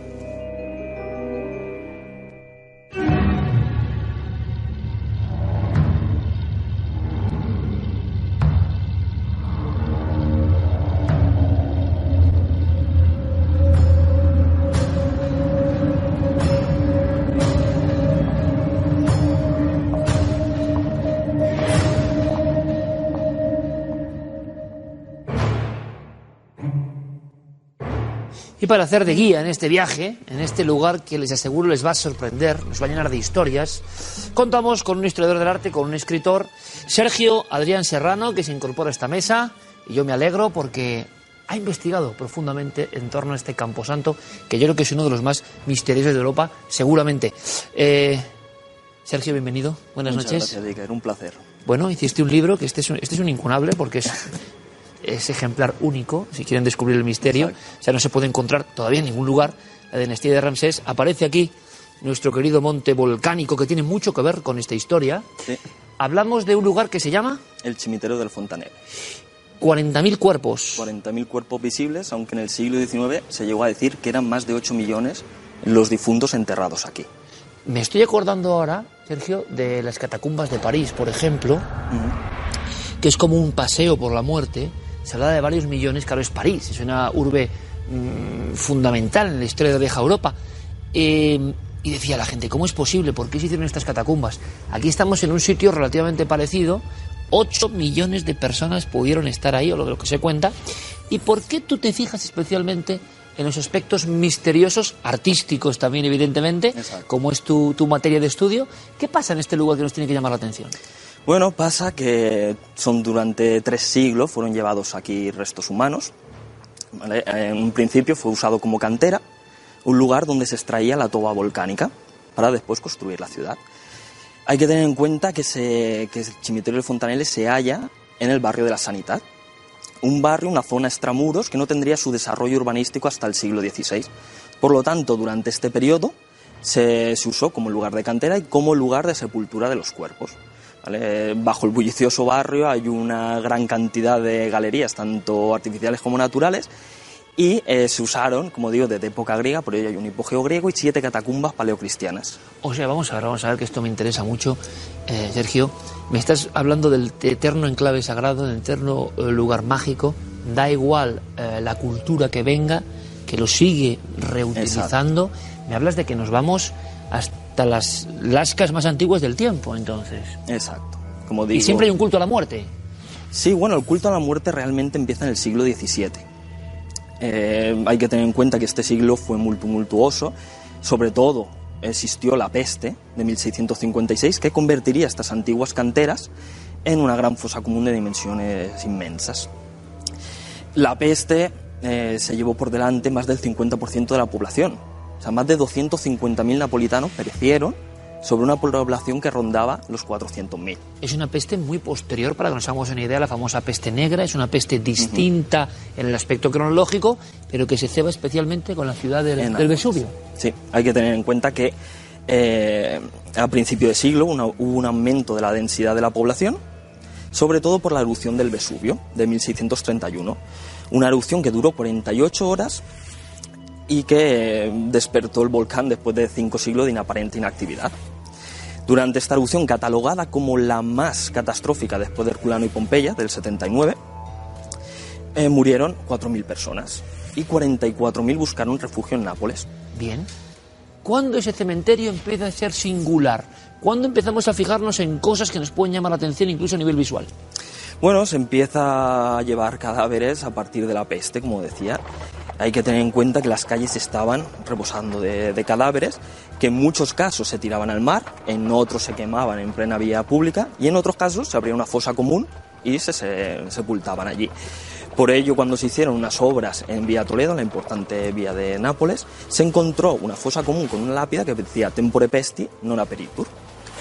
Por lo tanto, se llevaron todos los cuerpos que se pudieron al Cimitero de Fontanelle y después surgían otro tipo de catástrofes, como el cólera de 1836 y 37, donde murieron 20.000 napolitanos, revueltas, terremotos, incluso los pobres, cuando no se podían costear una sepultura, marchaban y dejaban allá sus difuntos. O sea, se convierte en el lugar, en el imán de la muerte de una ciudad tan maravillosa. donde Tenemos tantos amigos donde mm, nos quieren este programa porque es increíble. En Nápoles, bueno, hay ciertos lazos ¿no? de arraigo. Eh, hemos grabado allí, ¿se acuerdan? Pompeya y Herculano, qué imágenes. Las grabamos hace más de una década, parece mentira. Eh, el propio Vesubio y sus misterios. Pero me estás hablando de una de las ciudades más tumultuosas de Europa, seguro, Nápoles, y tiene este lugar concreto donde personas de, de toda condición acuden ahí a dejar a sus cadáveres. Pues este lugar, sobre todo a partir del siglo XIX, fue convertido en lugar de culto a las almas del purgatorio. ¿Vale? Por lo tanto, adoptaban estos restos, adoptaban el cráneo y le pedían alguna gracia. Era como un trueque, digamos, entre vivos y muertos. Ellos les intentaban mostrar la luz del paraíso a estas almas que sufrían en el más allá y a cambio pues pretendían la ayuda de los muertos para poder... ¿Pero ¿Y cómo se hacía este rito? Es decir, habitualmente Pues- podemos casi imaginarlo en una escena. ¿Cómo La sería? forma de adopción era muy sencilla. En ocasiones era al azar. Persona llegaba allí, elegía un cráneo y este era el que adoraba. En otras ocasiones lo que se hacía, eh, se afirmaba el, el devoto haber sentido un cierto vínculo hacia este cráneo. Por ello era habitual ver a mujeres caminar por las cavidades, sopesando los cráneos, examinándolos, palpándolos, en busca del adecuado. También se usaron mediums, conocidas en la ciudad como maste, devotas que eh, decían a nuevas fieles qué cráneo debía ser usado. Como intercesor o como Exacto. liberador en el rito se liberaba un poco, se protegía el alma del purgatorio. ¿Y qué conseguía la persona en este caso? Conseguía la gracia. La gracia. No se le pedían milagros, pues no eran santos, pero se le pedía ayuda para encontrar trabajo, para encontrar marido, eh, para recuperarse de una enfermedad, e incluso se le pedía que le dieran los números de la lotería. Pero vamos a ver, me estás contando una escena que me parece increíble y repito, fijándome o haciendo el paralelismo con lo que yo recuerdo de las tenebrosas catacumbas que hay bajo París. Me estás hablando de esta especie de, no sé cómo llamarlo, ¿no? De sibilas más modernas que de alguna forma conectan con el otro lado, eh, dirigiendo o incluso mm, pululando mujeres solas en busca de ese cráneo con el que tienen que sentir algo que les identifica. Hay una sensación que se abre ahí eh, y cuentas, y has investigado, historias incluso, me imagino que es el caldo de cultivo perfecto para aparecidos, apariciones, sensaciones de presencias permanentes, ¿no? Pero hay que tener en cuenta que no, este lugar que nosotros lo podemos ver macabro, para ellos perdía todo, toda esa sensación negativa, era un lugar de belleza realmente. Eh, los napolitanos iban allí a orar a las almas, se llevaban incluso a sus hijos. Los niños jugaban por allí, correteaban, mientras las madres pedían el favor al difunto. No tiene nada que ver con el concepto actual No, de la muerte. No. Esta historia de Nápoles, compañero, nos habla de cuando la muerte no era algo como entre paréntesis a evitar y a esconder con el mundo Era moderno. algo habitual. Se convivía con ella. Exacto. Cuéntanos, cuéntanos escenas, por favor, cotidianas Nada, de este o lugar. sea, hay que tener en cuenta que eh, obviamente en este lugar con cua- 40.000 muertos visibles han surgido mucha leyenda. Una de las leyendas más famosas es la del capitano, una mujer que eh, adoraba un cráneo y el prometido se empezó a reír. Empezó a reír tanto del culto de los muertos como de la mujer. Tal fue la burla que incrustó su bastón en el ojo, en la cavidad orbitaria del cráneo. Por ello muestra eh, alrededor del ojo un círculo negro. Tal fue la burla, como digo, que llegó a invitar al difunto a su, a su matrimonio. Por lo tanto, el, el- espíritu tuvo su momento de venganza durante la celebración del matrimonio, donde ambos, ambos esposos observan extrañados a un extraño carabinieri que los miraba con atención. Cuando el marido le preguntó que quién le había invitado, el carabinieri dijo que había sido él mismo, y en ese momento se abrió el uniforme y mostró un cuerpo repleto de huesos, y del, del susto ambos murieron. Wow, una leyenda muy napolitana, ¿no? Dice la leyenda incluso que sus cuerpos están enterrados en el Cimitorio de Fontanelle, a los pies de la estatua de Gaetano Barbati, que fue quien ordenó todos los huesos. Y esto se va contando, imagino, de padres a hijos. Lo que es cierto, no leyenda, es que en este ambiente y en Nápoles surgen ritualísticas muy concretas, pasando el tiempo, que tienen que ver con los clanes mafiosos, con la camorra. ¿Qué, qué, qué- qué hacían eh, estos, estos Eh, personajes en este cementerio? ¿Qué buscaban aquí? ¿Y qué clase de encuentros extraños se producían entre calaveras? En la nave de los curas, que es la nave donde se establecieron los cuerpos exhumados bajo los hipogeos de las iglesias, en- ahí se puede apreciar al final tres cruces de madera, tres humildes cruces de madera sustentadas por centenares de huesos. Y aquí los dirigentes de la camorra realizaban sus juramentos de sangre, su rito de afiliación y su sentencia de muerte. Una de las más habituales era el paso de joven, de un joven a pichotto, que es el primer estrato de la organización, O sea, un rito de paso. un rito de iniciación. ¿Cómo era? Nada, eh, se cuenta, porque obviamente hay que tener en cuenta que las leyes de la camorra son cambiantes y hay un gran hermetismo al respecto, Pero se sabe que eh, primero se realizaría una votación, luego el joven realizaría el discurso, el juramento, y más tarde se realizaría eh, un duelo a navaja, para de esta forma demostrar que no tenía miedo al cuchillo. Se realizaba con un, eh, con un camorrista, se ponían una chaqueta alrededor de un brazo y con la otra mano mantenían un puñal. El duelo finalizaba cuando uno de los dos sangraba. En ese momento se abrazaban y el chico pasaba a pertenecer a la camorra. Tras ello, muchas veces dejaban al joven una noche en el cimiterio del Fontanelle para demostrar su valía. Solo. Solo. El eterno, la eterna noche oscura del alma de muchas sociedades secretas, ¿no? Una prueba de valor físico y una prueba de valor espiritual. Hay que imaginarse solo en este lugar también, hay que pensarlo y la mente jugando malas pasadas, ¿no? Correcto. Entonces, eso continúa a lo largo del tiempo, ese tipo de ritos iniciáticos, en algunos casos, no tengo mal entendido, se, se utilizan los propios cráneos también en ocasiones. O se marcan con sangre, o se hacen ese tipo de... Sí, bueno, eh, también era habitual cortar al, al futuro camorrista. Y tocaban los cráneos, incluso tocaban a los- dirigentes de la camorra mientras realizaban el juramento. O sea, era un juramento un poco de sangre entre la vida y la muerte. Y esos cráneos, por tanto, han sido tocados por estas personas que han hecho ahí sus ritos iniciáticos, que nos parece increíble. Bueno, es más, tú hablabas, como historiador del arte, de que hay cierta belleza, seguramente hoy en día belleza truculenta o sórdida, o como queramos llamarla, o del romanticismo, ¿no? Tan español también. Em, pero había formas, incluso en la propia momificación, en la desecación, que era muy sorprendente y que sigue llamando la atención de los especialistas en este lugar. Eh, hay que tener en cuenta que muchos de los cuerpos fueron establecidos en la toba volcánica, colgados, para desecarlos. Es cierto que hay muy poca información de lo que sucedió en el cimiterio del Fontanelle. Muy poca información, pero sabemos que fue una práctica muy difundida a lo largo de todo el reino napolitano, desde el siglo XVII al XIX. Por lo tanto, podemos hacernos una idea de que utilizarían la figura del esquiata muerto, que se podría traducir por quebranta muertos. Quebranta muertos. Quebranta muertos. Eh, su misión era acelerar la desecación. Por ello, eh, pegaba el cuerpo, se arrodillaba sobre el tórax o incluso lo agujereaba para provocar, como digo, la aceleración de... Y era casi un oficio ritualístico. Correcto. ¿Cómo se llama en italiano? Esquiata muerto. Yo creo que es que todo en esta ciudad, claro, tiene una componente artística, literaria, romántica, realmente alucinante, que parece como de otro mundo casi, ¿no? No sé si es un mundo olvidado o hoy, en estos lugares, sigue existiendo algo de todo esto que nos cuentas. Continúa. Continúa. Hay que tener en cuenta que el cimiterio de Fontanelle fue clausurado en 1969. El cardenal, Antes de ayer. Antes de ayer. El, cal- el cardenal Corrado Ursi, atemorizado por esta creciente usanza, lo consideró pagano y lo clausuró. Aún así, las mujeres se veían en las puertas de estos recintos intentando acceder. O sea, el Y rito era tan poderoso, el rito era tan auténtico que nadie lo podía detener y eso molestó a la propia iglesia, aunque hubiese muchos eclesiásticos ahí enterrados también, ¿no?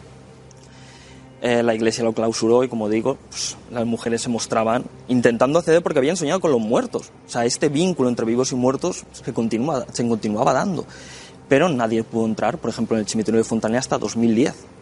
Pero las leyendas, las leyendas han sobrevivido a, este, a esta clausura al paso del tiempo. O sea, continúa vivo en cierta forma. Este Eh, ¿cómo- ¿Por qué el sueño? El sueño era la forma, como ocurrió con los antiguos griegos, de conexión, de visita al cementerio. A veces la mujer, eh, por una pérdida terrible, o buscando una esperanza, pues porque el marido ha fallecido, se producía un sueño habitualmente, vamos a decirlo, que eh, condicionaba o obligaba a ir a cierto lugar del cementerio. ¿Cómo sería esto? En muchas ocasiones la mujer soñaba con el difunto, el cual le decía dónde podía encontrar sus restos y eh, le pedía ayuda para poder dejar el purgatorio y marchar hacia el paraíso.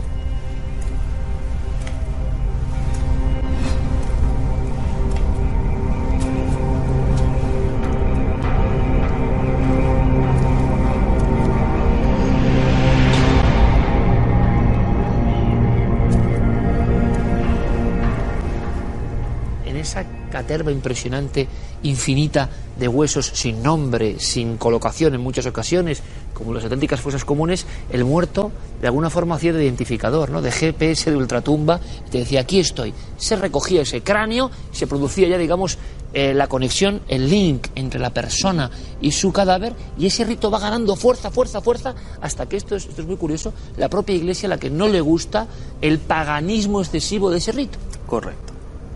Hay que tener, bueno, eh, fue muy habitual que se limpiaran los cráneos, que se estableciesen en pañuelos bordados con flores y velas. Posteriormente, si el vínculo se afianzaba, se era sustituido el pañuelo por un cojín bordado. Si la familia iniciaba a experimentar ciertos cambios positivos o se conseguía la gracia, se le construía el escarabatoli, que son las pequeñas casitas donde se custodian estos cráneos. Donde además es muy curioso porque en muchos casos una de las calaveras se muestra girada mientras las otras mantienen la faz hacia el orante. ¿Por qué pasa esto? Una como castigo, porque esa calavera no me está dando la gracia, y otra para que no hablasen entre ellas. De esta forma, se, eh, porque si hablaban entre ellas se dificultaba la gracia. Incluso cuando una calavera se mostraba húmeda, era una buena señal, era que significaba que el ruego estaba cerca de cumplirse. Por lo contrario, si nunca estaba húmeda, era un nefasto pre- presagio y se abandonaba porque se creía que sufría tanto ese alma en el más allá que era incapaz de poder otorgar el Y cuentas que hoy, hace apenas unos años, se logra volver a, a penetrar en este lugar tan emblemático, tan impresionante, y las personas siguen queriendo hacer los ritos, pero es un rito prohibido, me imagino ahora mismo. Ahora mismo parece que hay un poco más de permisividad. Hay una iglesia muy curiosa que es donde nace todo esto, que es la iglesia desde Santa María del Ánime al Purgatorio ad Arco, donde surgió este, este rito en la ciudad y a día de hoy se venera con devoción al cráneo de Lucía.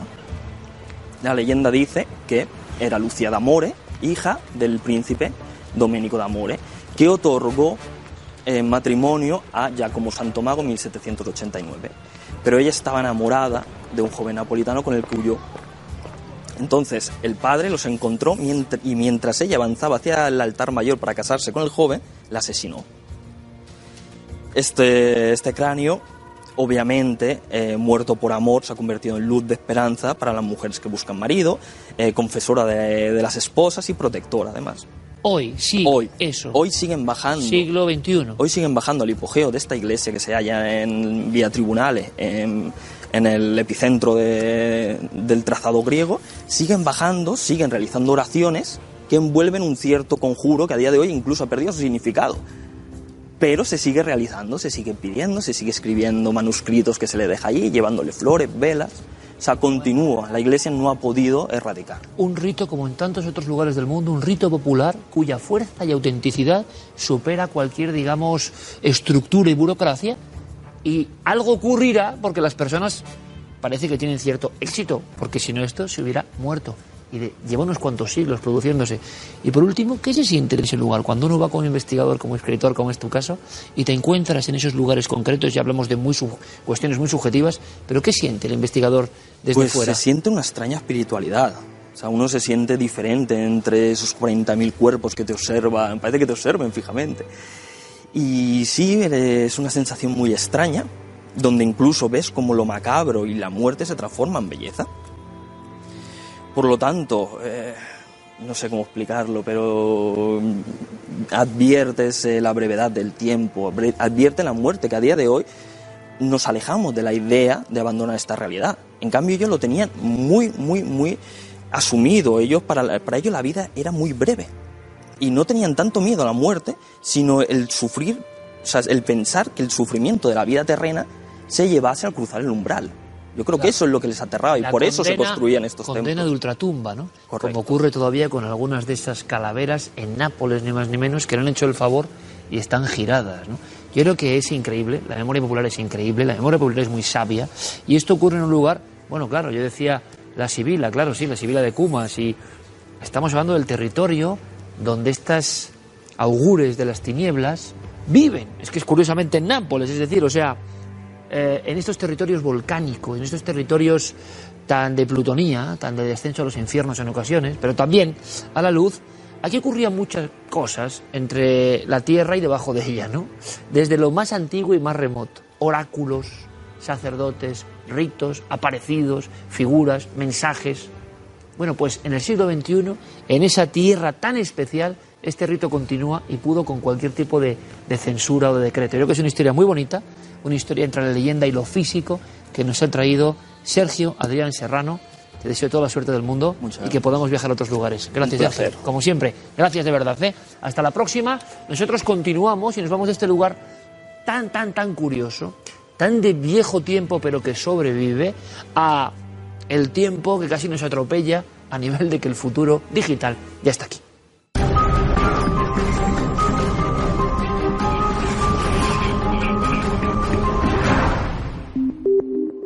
Las autoridades chinas se enfrentan estos días a una bomba de relojería que nadie en aquel país sabe cómo desactivar.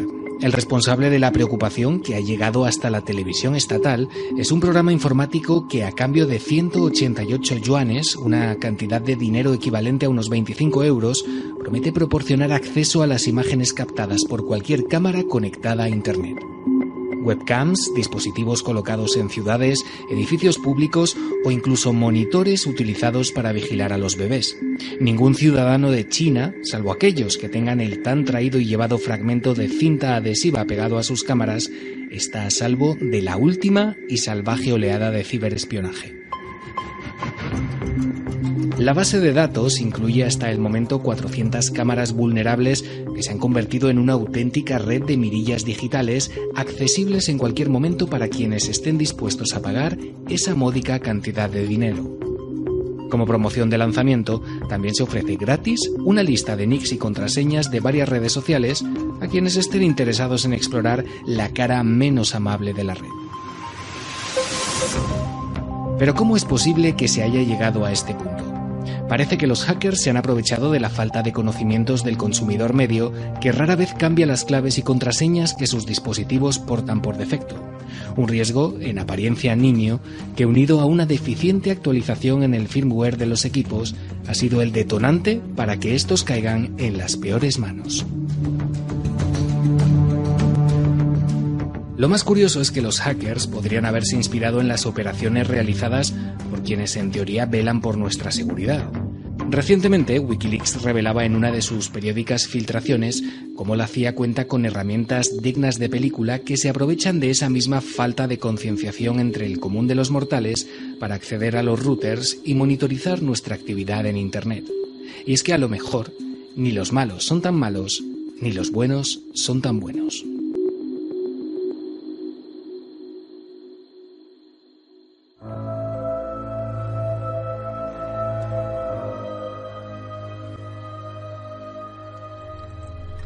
Nuestra compañera Clara Taoces nos trae un documento interesante que va ligado a una historia. ¿Han oído hablar del milagro de la tizna? En fin, seguimos empeñados en recuperar tesoros de nuestra España mágica. Clara, buenas noches, bienvenida. Muy buenas noches, Siker. Milagro de la tizna y curiosamente, curiosamente, que tiene que ver con el fuego. Hemos visto, desgraciadamente, en estas últimas fechas, cómo el fuego, bien sea en una torre, con desgracia impresionante de decenas de víctimas, o bien sea en esa estampa que a mí de verdad me ha sobrecogido especialmente en Portugal, de personas que no tuvieron tiempo ni de bajarse del coche, el, el fuego explosivo, casi, la, la, la tormenta explosiva, que no deja de ser un misterio de la naturaleza, la capacidad del fuego para recorrer distancias. Bueno, pues en torno al fuego y a los rayos hay algunos milagros en España, entre comillas, que tuvieron sus actas notariales, sus actas de milagro, son sumamente interesantes. Nos traes algo realmente maravilloso en este sentido. Yo creo que sí, porque es una cosa muy desconocida a nivel nacional y, sin embargo, en Jerez del Marquesado es el pan nuestro de cada día. La tizna. ¿Le llaman la tizna? La tizna. Precisamente porque cayó un rayo y eh, le tiznó la, la cara. la Bueno, vamos a verlo, Clara. Vamos a ver esta historia. Es pura España mágica, pero mm, por favor, mucha atención. Hechos antiguos, evidentemente, pero que se conectan con hechos mucho más modernos y con una devoción que continúa. ¿Por qué? Pues en el fondo hay todo un argumento de auténtico enigma. Lo vemos.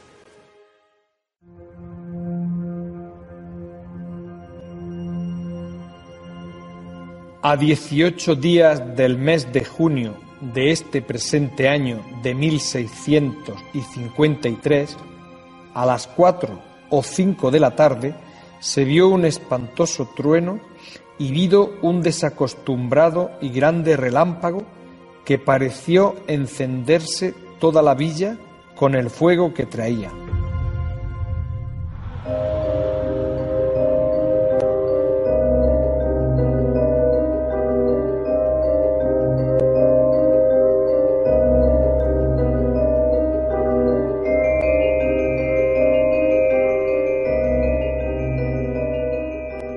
La Virgen es muy importante, de por sí ya es importante, no por la fe no cabe duda, pero que es muy importante para ellos por lo que en el pueblo y en la comarca de- del Marquesado es conocido como el milagro de la Tizna.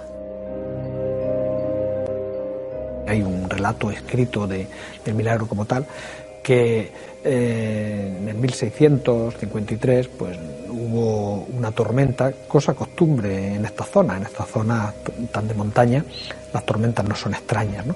Era costumbre de que los, los monaguillos subieran a la torre a tocar añublo, que era una especie de llamada para que los agricultores y toda la gente que estaba trabajando en el campo se concentrara en la parroquia, para implorar para que no hiciese destrozos ni en cosechas, ni animales, ni en casas, ni personas, ni nada.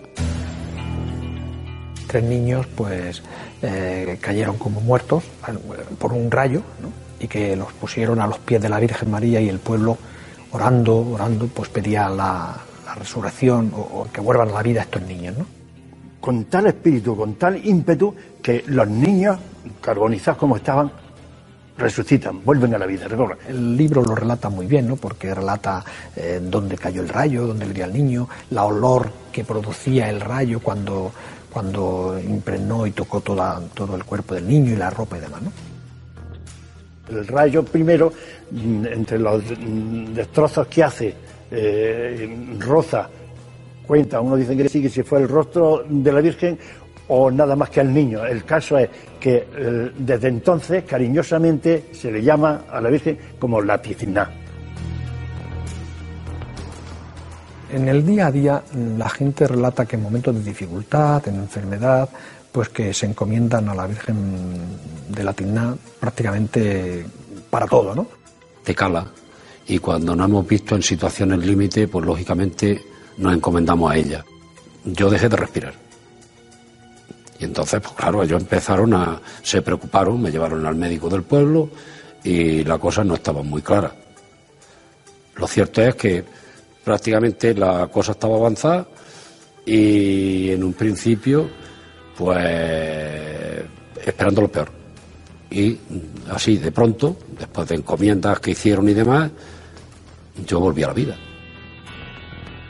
A partir de ahí mi padre hizo una promesa y esa promesa fue ser mayordomo mientras viviera. Yo hoy por hoy sigo esa promesa.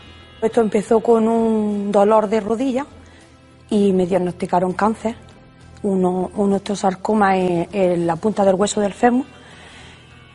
Y entonces, pues mi fe es tan, tan grande a la patrona que de momento que vine de Granada, de momento vine a encomendarme a la Virgen. A decirme, patrona, mm, ayúdame, sálvame, que, que soy muy joven y que tengo mis dos niños y que tengo que seguir para adelante, dame fuerza. Entonces, pues cuando me hicieron otras pruebas, pues me sacaron que tenía metástasis en el pulmón. Y siempre, siempre, siempre muy presente mi Virgen, mi Tiná. Donde fuera, siempre me llevaba mi Virgen conmigo. En el hospital siempre tenía mi marco con mi Virgen puesto en la visita. Siempre. Mm, Por la noche su, su beso, por la mañana su beso.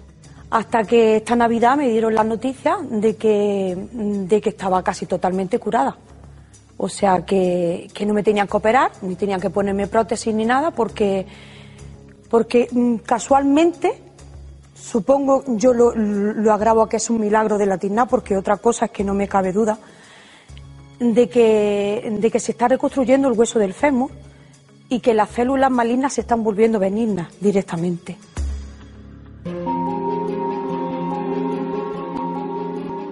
El 8 de marzo de 1960 ocurrió un accidente que por su resolución positiva la gente incluso llega a atribuirlo también a la Virgen de la.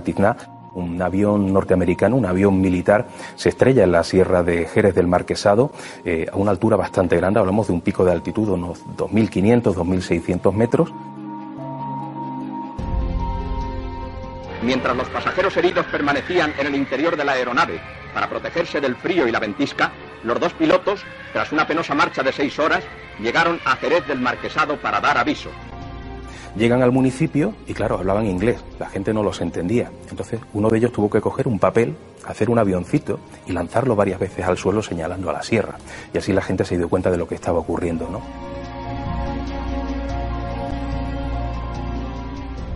ver el hecho que ocurrió y que no hubiera una desgracia, porque aquello pudo ser una catástrofe. Las condiciones climatológicas eran pésimas, unas ventiscas y con una altura de nieve de metro y algo y tener que subir hasta, hasta chorreras negras, que estamos hablando de una altitud que ronda el 2500 casi. Los ocupantes del avión van siendo trasladados a las camillas en las que se inicia el descenso hacia el puerto intermedio, donde los equipos sanitarios españoles y americanos les practicaron las curas de urgencia. Los equipos de socorro y las fuerzas citadas trabajaron incansablemente hasta lograr que todos los ocupantes del avión quedaran a salvo. Y luego, factor suerte o factor milagro, que cada uno lo analice como quiera. no tiene una explicación lógica ¿no? ante que el hecho de que por una parte el avión eh, no estallara, que aquellas personas no fallecieran y ni siquiera tuvieran heridas graves y finalmente que ninguno tuviera problemas por esa hipotermia normal en una temperatura tan alta en plena sierra.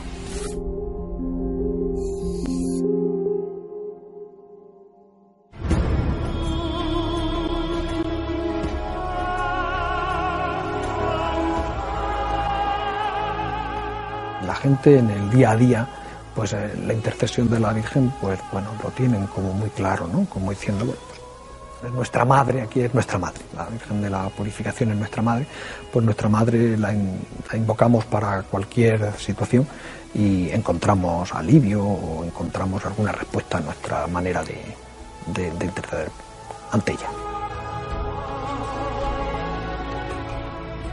La veneración por, por la patrona es inmensa y no hay prácticamente casa en la que no haya una imagen y no hay quien en su coche no lleve una imagen de la Virgen. Es decir, es como si todos nos cobijáramos en ese manto, en esa protección que creemos que tenemos de, de la Virgen.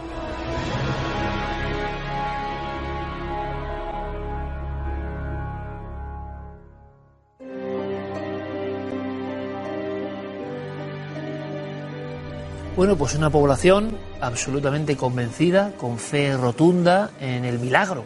Y esto viene desde hace unos cuantos siglos, es muy curioso, con una historia que tiene que ver también con el fuego, con los rayos y evidentemente, porque con estos temas hay que tener siempre mucho cuidado, hablamos de las creencias de las propias personas. Ellos piensan que esto ha ocurrido así y es un fenómeno sociológico puramente interesante. Luego, evidentemente, pueden entrar en juego muchísimos factores, hablando de determinadas enfermedades y cuestiones que evidentemente ustedes saben que son un auténtico problema. Lo interesante desde el punto de vista periodístico es que hay una población en la que prácticamente el 100% de las personas, prescindiendo de ideologías y cuestiones similares, están convencidos de que ya son varios milagros y protecciones de esta tizná, como así se le conoce. Y nosotros queremos conocer lo que pasa en nuestro país y también estas advocaciones populares. Se hablaba incluso de resurrección de niños y de una especie de tradición clara que viene desde entonces y que tiene que ver con los niños.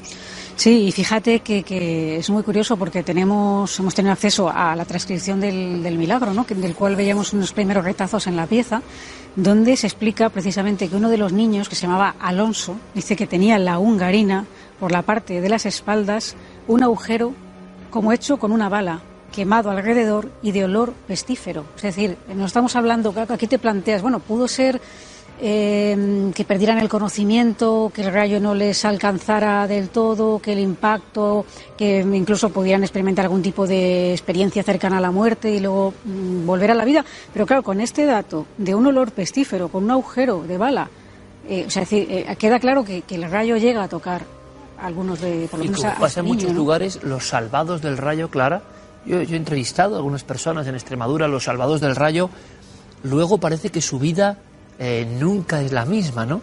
Y yo haría aquí un pequeño anexo, como suelo hacer de vez en cuando, he entrevistado a algunos curanderos que el poder, entre comillas, la creencia en el poder, en esa especie de eh, investirse de algo diferente que antes no tenían, vino por el rayo.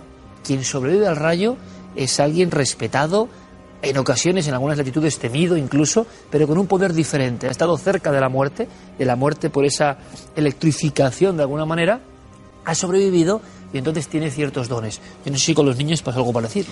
Con los niños, el, milagro no, describe su vida posterior a este supuesto hecho milagroso, ¿no? Eh, no llega, solamente te describe el hecho en sí de lo que ellos vuelven a la vida después de una serie de oraciones, que los colocan en el altar delante de la Virgen y cómo eran esas heridas.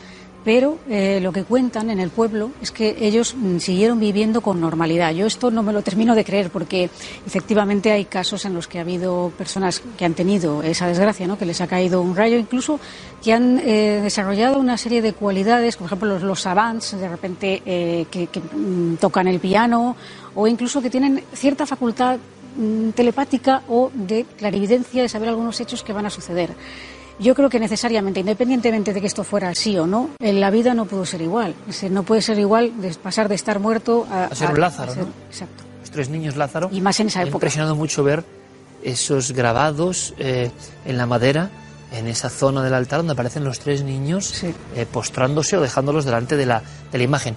Eh, una población casi al completo, con una fe extraordinaria, en momentos límite, personas que vuelven a la vida de alguna manera y que lo cuentan a la cámara y que ellos creen, repito, es su opinión. Ojo, no queremos ninguna polémica y sabemos que lógicamente y médicamente esto no tiene explicación o no tiene por qué ser así, pero la creencia es absoluta, ¿no? En este pueblo. Sí, sí, sí. Desde el primer momento en que nuestro colaborador José Manuel Frías nos habla de esto y viajamos al pueblo, hablamos con el alcalde, hablamos con el secretario parroquial, con el párroco, con vecinos de, de, de allí de Jerez, ¿no? Y, y ves que está, eh, nada más llegar, tienes esta, eh, algunas esculturas relativas a todo esto. Incluso, fíjate que en, en el segundo milagro, entre comillas, ¿no? En el del avión, que también es muy curioso, eh, que cae en, en chorreras negras y que no sé, no hay heridos, o sea, realmente se salvan todos, no hay muertos. Cosa no hay- única. Una cosa, en un sitio además que, que hay que verlo, como es esa sierra, porque es que el avión cae en el mejor sitio que podía caer de la sierra, es decir, si llega a caer en otro lado, y es una especie de acantilados enormes que hay,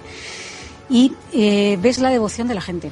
O sea, cómo te hablan de, de la tizna con una, un respeto, con una admiración, con un cariño que, que, que se transmite en su forma de, de contarlo, ¿no? Y Clara, esa tizna, como ocurre en muchas ocasiones, que también tuvo su proceso de destrucción, de quema de alguna manera o de Sí. rotura, ¿no? En ciertos momentos de la historia. Sí, que además también acompaña otra historia un poco extraña, ¿no? Con otro niño en aquella época, ¿no? Porque durante la guerra civil, eh, en la- lo que es la parroquia, la iglesia, es tomado mm, por los republicanos y como pasaba en algunas otras iglesias eh, que estaban tomadas por ellos, las imágenes religiosas pues se, se destruyen, incluso se, se queman, ¿no? Y hubo un niño, Lorenzo, que eh, tenía tanta fe por, por la tizna que decidió entrar arriesgando su propia vida, ¿no? Para recoger los fragmentos que habían quedado de esa imagen que dicen que solamente es un ojo y parte de la, de la mano derecha, mm, que con eso se ha reconstruido la imagen que hemos visto en la, en la o sea, pieza. que ¿no? de la original tizna, marcada por el rayo y protector ante el fuego, la tormenta, la enfermedad, solo quedan esos dos porciones fragmentos. de la quema de la guerra civil. Sí, sí, y entonces eh, este niño, dicen, no se sabe si como agradecimiento, en el pueblo creen, están convencidos que es por agradecimiento por haber hecho esa acción que mantiene esas piezas ocultas hasta que se puede reconstruir nuevamente la imagen, eh, mm, es el, se convierte en, el, en la persona más longeva del pueblo y con ninguna enfermedad conocida hasta su muerte. El niño que hizo esa, eh, digamos, heroicidad de cara al pueblo, luego tuvo una vida Una vida... provecta y... Una vida, sí, que, que destaca por eh, esa longevidad y, y convertirse en, en la persona. A día de hoy muchas personas en cualquier circunstancia acuden ante esta imagen. Sí, totalmente. No tienen para, para todo. Incluso nos decían pues que el propio alcalde, ¿no? Que, que, claro, él tiene una devoción especial porque a él también le sucede algo siendo niño que también le marca, le marca mucho y que él eh, incluso fue monaguillo eh, y él no, ten- no había tenido acceso a- a- al manuscrito. Eh, yo estoy segura de que muchos eh, habitantes del pueblo lo van a ver por primera vez en el cuarto El, milenio. el documento de manuscrito original no era tan conocido, Clara. No era tan conocido y además está guardado. en, eh, no es una cosa que esté expuesta, ¿no? Lo tienen guardado, bien guardado. Pues gracias al párroco que Hay que dar las además, gracias a todos. eh, con esa estampa tan televisiva, yo creo, un poco nos declama ahí lo que pone y yo se lo agradezco porque crees que muchos vecinos hablan de un milagro de hace 300, casi 400 años, pero que no se tenía el documento notarial entre comillas de lo que pasó, ¿no? Claro, ellos han visto la transcripción del milagro, pero no han visto el, el manuscrito, digamos, original, no es el libro que hemos visto ahí. Pues ya planteamos, en Puerto Breno somos así, que pongan el libro, la exposición, aunque sea en algún momento, para que los vecinos de Jerez del Marquesado vayan y, y lo contemplen, ¿no? Porque al final lo que hacemos entre todos es, muchas de las historias que nos llegan, nos llegan gracias a ustedes, gracias a un vecino concreto que conoce una historia de la España mágica, que ha vivido, que sus padres, sus abuelos, llega hasta nosotros, lo reinvestigamos, lo contamos, descubrimos, lo intentamos, lo que podemos pero cuando hay frutos como este documento, que es una pequeña joya, pues qué bueno sería que los vecinos al margen de la televisión pudieran verlo en vivo, ¿no? Y así contribuimos todos a estos eslabones de la España mágica, a mm, reforzarlos entre todos, que yo creo que falta hace, porque esto es nuestro auténtico patrimonio, como decimos siempre, inmaterial, que no debe perderse eh, aunque ustedes, por supuesto, pueden pensar lo que quieran sobre esta historia. Devoción impresionante, milagros increíbles, incluso aviones marines rescatados milagrosamente. Confundido con un ovni. ¿Confundido con un ovni? Sí, sí, porque en el momento en que ocurre este accidente, estamos hablando de la España de 1960, cuando consiguen llegar algunos de los tripulantes, después de seis horas, lo hemos visto en las imágenes del nodo, por unos caminos mm, que no existen realmente en plena sierra, entre que llevaban esos vestimentas los monos de, los aviones, hablaban inglés y en mitad de la noche unas bengalas, unas luces, ellos habían visto unas luces raras en la montaña. ¿Qué podía ser aquello? Pues creyeron que venían seres del espacio. Pensaron que era que había caído un artefacto de otro planeta. Lo que contaba Frías de el marine cogiendo el avión de papel y estrellándolo varias veces para explicar que allá arriba habían caído, me parece impresionante. Es impresionante. Y más impresionante, Si, me permite, Siker, es que eh, cuando llega el aniversario de, este accidente, hay una ruta que ellos realizan a pie hasta el lugar del accidente y la hacen todos los años como una peregrinación. Como, una hijos de un milagro. Algunos han venido, algunos de los supervivientes han venido al pueblo 50 años después para conmemorar ese, ese hecho un pueblo adosado prácticamente al milagro gracias a esta imagen y a este manuscrito que recupera Clara y recuperan las cámaras del cuarto milenio para la gente del entorno. Impresionante. La Tizna. Siguen pasando estas cosas en nuestra España ancestral y eterna de alguna manera. Gracias, Clara, como siempre. Gracias a ti. Por esta crónica de hechos tan apasionantes, tan increíbles y con tantos elementos diferentes y poliédricos. Continuamos, cómo no, con más cosas en cuarto milenio.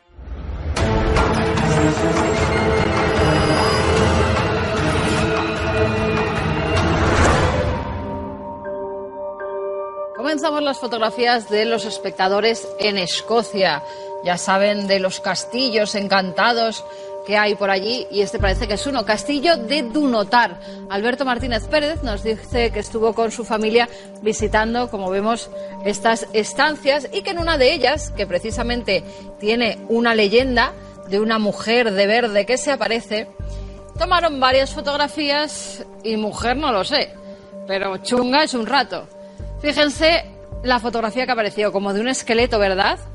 Parece que está como desdibujada por detrás, se intuye lo que había, esas plantas, esos árboles. Vamos a poner lo que salió la foto original, que el otro nos lo había destacado Guillermo León. Y como vemos, esta sería la calavera, incluso se ven como las costillas, ¿verdad? Aquí, en este lateral, los hombros, bueno, pues realmente mmm, yo no sé muy bien qué puede ser. A mí me da un poco de, reparo esta fotografía porque no salió en ningún otro sitio. Nada más que justo en esa estancia donde se aparece el fantasma de esa mujer de verde.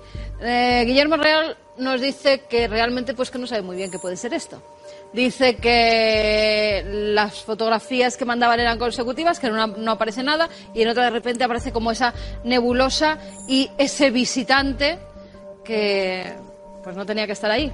O que realmente se trata de una broma del castillo que han puesto como una especie de esqueleto, pero se hubieran dado cuenta, me imagino, y hubiera salido en otras fotografías, o pues que no tendría explicación.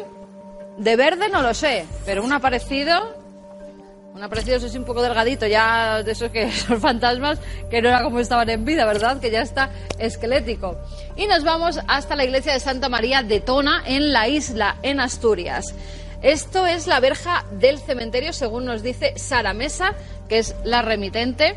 Nos dice que hace dos años que su padre, con visión fotográfica, reparó en esta imagen que hasta ahora había pasado desapercibida y que ayer recordándolo, pues fue hasta ese lugar. Dice, Tona es el nombre de la iglesia que está a su lado y dio nombre a esta aparición. O sea, que un lugar también marcado y que de repente, pues aparece en este sentido una foto como más que parece Jesucristo, ¿no? O la representación que tenemos de él con esa capa, con la barba, con el pelo un poco largo.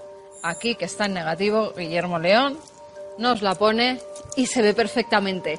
En este sentido sí que hemos tenido una solución porque son los propios desconchones de la piedra, la humedad, la que ha creado esta figura que sería una pareidolia y sí que tendría explicación.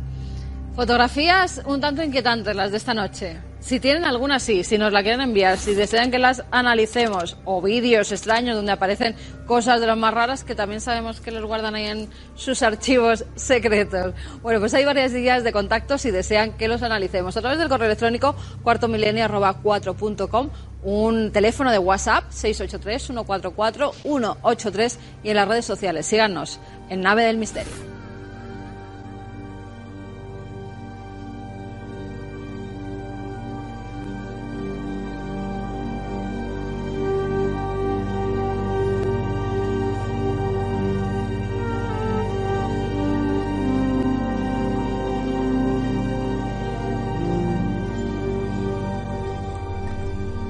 Oye, ¿tú crees que al agua eh, le echan flúor para controlar determinados aspectos de la sociedad? Me lo preguntaba un chico muy joven en Valladolid, cuando estábamos hace nada ultimando las cuestiones de la expo. Me pareció un- una mínima conversación sumamente interesante porque me di cuenta de lo que en partes concretas de ciertas franjas de edad está ocurriendo. Es interesante, repito, no es criticar ni no criticar. Me hablaba del flúor porque tenía yo un vaso con agua y porque es uno de los clásicos de las conspiraciones. ¿Qué le puedo responder? La pura verdad, la que yo conozco, desde luego, que yo no tenía muchos datos, sí que había leído algunas cosas, pero no sabía con qué verdad quedarme y que desde luego desconfiaba tanto de los oficialistas, pero al mismo nivel de los ultraconspiranoicos que ven todo tipo de tramas, incluso en elementos que está demostrado que no son así. Y el crecimiento eh, de la ultraconspiración es algo también digno de ser reseñado. Porque este chico, con toda su buena voluntad, ¿eh? nutriéndose de diferentes fuentes de Internet, como hoy hace casi todo el mundo, pasó del flúor a eh, los chemtrails. Y además con este tema siempre suele ser eh, el público bastante incisivo, los que creen profundamente, yo les respeto muchísimo, porque a lo mejor tienen razón, yo no lo sé. ¿Qué pude responder yo en esa conversación tan breve con un chico tan joven? Oye, yo lo que he investigado es lo concreto. Llevo muchos años en estos temas y lo que pudimos hacer en su día fue casi analizar las hebras que decían que caían de uno de estos extraños ¿no? trazos en el cielo que algunos acusan a también extraños poderes, no menos, eh, para intentar controlarnos o envenenarnos. Cuando analicé eso, le dije al chico de Valladolid, no encontramos eh, una gran cantidad de evidencias, sí de que hay mucha suciedad en el terreno y en los cielos en ocasiones, pero tanto como una especie de orden o de complot, no. Bueno, pero es que yo me he informado y lo decía de buena fe. Y esto, esto. Digo, sí, pero le pregunté, ¿en cuántas ocasiones has acudido a la fuente o, como hemos hecho en este caso, has analizado tú algo directamente? Ah, no. Le dije, amigo, joven amigo, yo no me fiaría de todo lo que se cuenta mm, en general, en general. Mm, Tienes que tener tu ánimo de conspirador, me parece bien, pero a lo mejor no todo es una conspiración. Porque el paso fue del flúor a los chemtrails y después, por ejemplo, a los atentados de falsa bandera. Una parte de los seguidores de las conspiraciones ven atentados de falsa bandera en todos los atentados. Oye, no, algunos no son de falsa bandera. Por supuesto que los hay de falsa bandera, pero no todos. Y si uno sigue las noticias y la actualidad, se da cuenta de que en el ámbito de la ultraconspiración, eh, vamos a llamarlo así, que me parece muy bien, ¿eh? y que es el tiempo que vivimos, todo es eh, falsa bandera, todo es manipulación, todo es... Todo esto comenzó hace mucho tiempo. Yo creo que de los primeros que en España, por lo menos de mi quinta, eh, que empezaron a escribir estos temas fue Santi Camacho, como ustedes saben. Y lo hizo antes del 2001, bastante antes, hacia el 97, cuando nos conocimos, un poco antes, él ya traía algún material que en América sí que estaba en boga.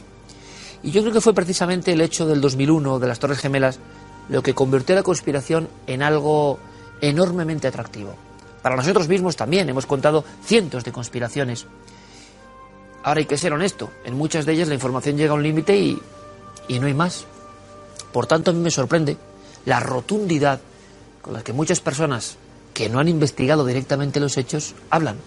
Hablan de vídeos de otros, hablan de informes de otros y hablan de dando por hecho que la información que ellos replican es real. Cuando uno lleva toda la vida y es periodista, como es mi caso, lo que hace es desconfiar bastante de las réplicas informativas. ¿Qué quiere decir eso? ¿Que soy un oficialista? No, hombre. eh, creo que hemos demostrado con el tiempo que existen muchas conspiraciones y que nos engañan así, ¿no? Como decía una vieja canción de un grupo vizcaíno, eh, de final de los años 70 casi. ¿Os engañan así? No, no os engañan así porque yo me incluyo. Yo le dije a este chico, quizá comprendiendo que le decepcionaba, él estaba hablando con Iker Jiménez, para él yo era alguien referente, y resulta que él le estaba diciendo que sí a todas sus conspiraciones. Yo estaba siendo honesto. Oye, mira, estamos preparando un trabajo sobre bombarderos de, de nubes perdón, eh, que utilizan determinadas sustancias y que están generando problemas en ciertas partes de España, lleva un tiempo, esas sustancias caen y, son tóxicas, pueden ser tóxicas. O sea, eso sí que está ocurriendo, está ocurriendo. ¿Y saben lo que pasó? Esto es maravilloso. El chico me dijo, bien, pero no es tan atractivo, ¿no? Como los chemtrails que poco menos tienen sustancias para controlar la mente, o le gustaba más la historia ideada salto a salto a través de la red de la gran conspiración de las estelas químicas. Sin embargo, yo lo que le decía es que lo que le estaba contando sí había comprobado que era una realidad y que era parte de la conspiración. También cuando me decía todo falsa bandera, yo le decía que creo que todo no, pero por ejemplo es verdad, le anunciaba ya, estoy seguro que con los últimos horribles ataques en Londres volveremos a ver lo de siempre, a los pocos días. Ya la policía seguía a estos tíos. Echen la vista atrás, lo hemos contado aquí. En todos los atentados terroríficos de los últimos dos años, la policía sabía, tenía denuncias de la radicalización y en algunos casos seguía los pasos hasta que se dejaron de seguir justo antes de atentar. Hombre, sospechoso es, y no me extraña que el público no se crea casi nada de nadie, porque es el déjà vu, es el bucle permanente. Estamos casi, los viejos zorros ya, como en mi caso, pensando, y ahora viene la siguiente etapa. La primera nadie sabe lo que es, la segunda intentamos minimizar, la tercera que no cuido el pánico, la cuarta hay que decirlo y la quinta que esto se le seguía. Jo, ¿cómo no va a creer el público en conspiraciones cuando hay cosas de este tipo? Ahora, la pregunta es, ¿es bueno el, el salto hacia creerlo absolutamente todo? ¿No será eso una forma de disidencia controlada? Es decir, de colocar a los conspiranoicos en unos niveles tan increíbles que nadie hace caso a ningún tema de conspiración a nivel oficial, a nivel importante, cuando realmente hay muchos temas que claro que nos engañan así. Pero creernos todo y, creer la batería completa de lo que cuentan algunas personas, sin haber acudido a las fuentes, ni haber investigado nunca, una cosa es contarlo, otra es haberlo investigado o haber tenido información de primera mano, ¿eso a dónde nos conduce? A que la marginalización o el friquismo de ciertos temas haga que no les haga nadie importante ni caso. Y eso si uno lo piensa bien, es como hacerle el caldo gordo a los que pueden estar dominando estos temas y nos siguen engañando. Así que, eh, ni tanto ni tampoco, ¿no? Yo creo que en el término medio está eh, la justa óptica para el tema de la conspiración, que yo sé que atrae y sé que es decepcionante contar lo que uno sabe en ocasiones, como en cualquier tema del ámbito del misterio. Claro que hay conspiraciones, pero no todo es una conspiración. Es mi opinión actual y me sorprende en público muy joven, acudiendo directamente a lo más rápido, ni uno se pregunte o se cuestione si lo que está contando este maestro de la conspiración, este autor de, de vídeos o de reportajes o de blogs, lo que ustedes quieran, ¿él, ¿él realmente tiene información de primera mano o es lo que le han contado a él? Entonces, ¿no estamos ahí acudiendo a la principal base de la conspiración? ¿No fiarnos de lo que otros nos dicen sin haberlo comprobado? Es un tema apasionante. Engancha la conspiración y en ocasiones yo creo que ponen fuera de juego a nivel social a personas que en ocasiones tienen auténticas razones para sospechar de casi todo. ¿Qué les parece? Hasta dentro de siete días, amigos.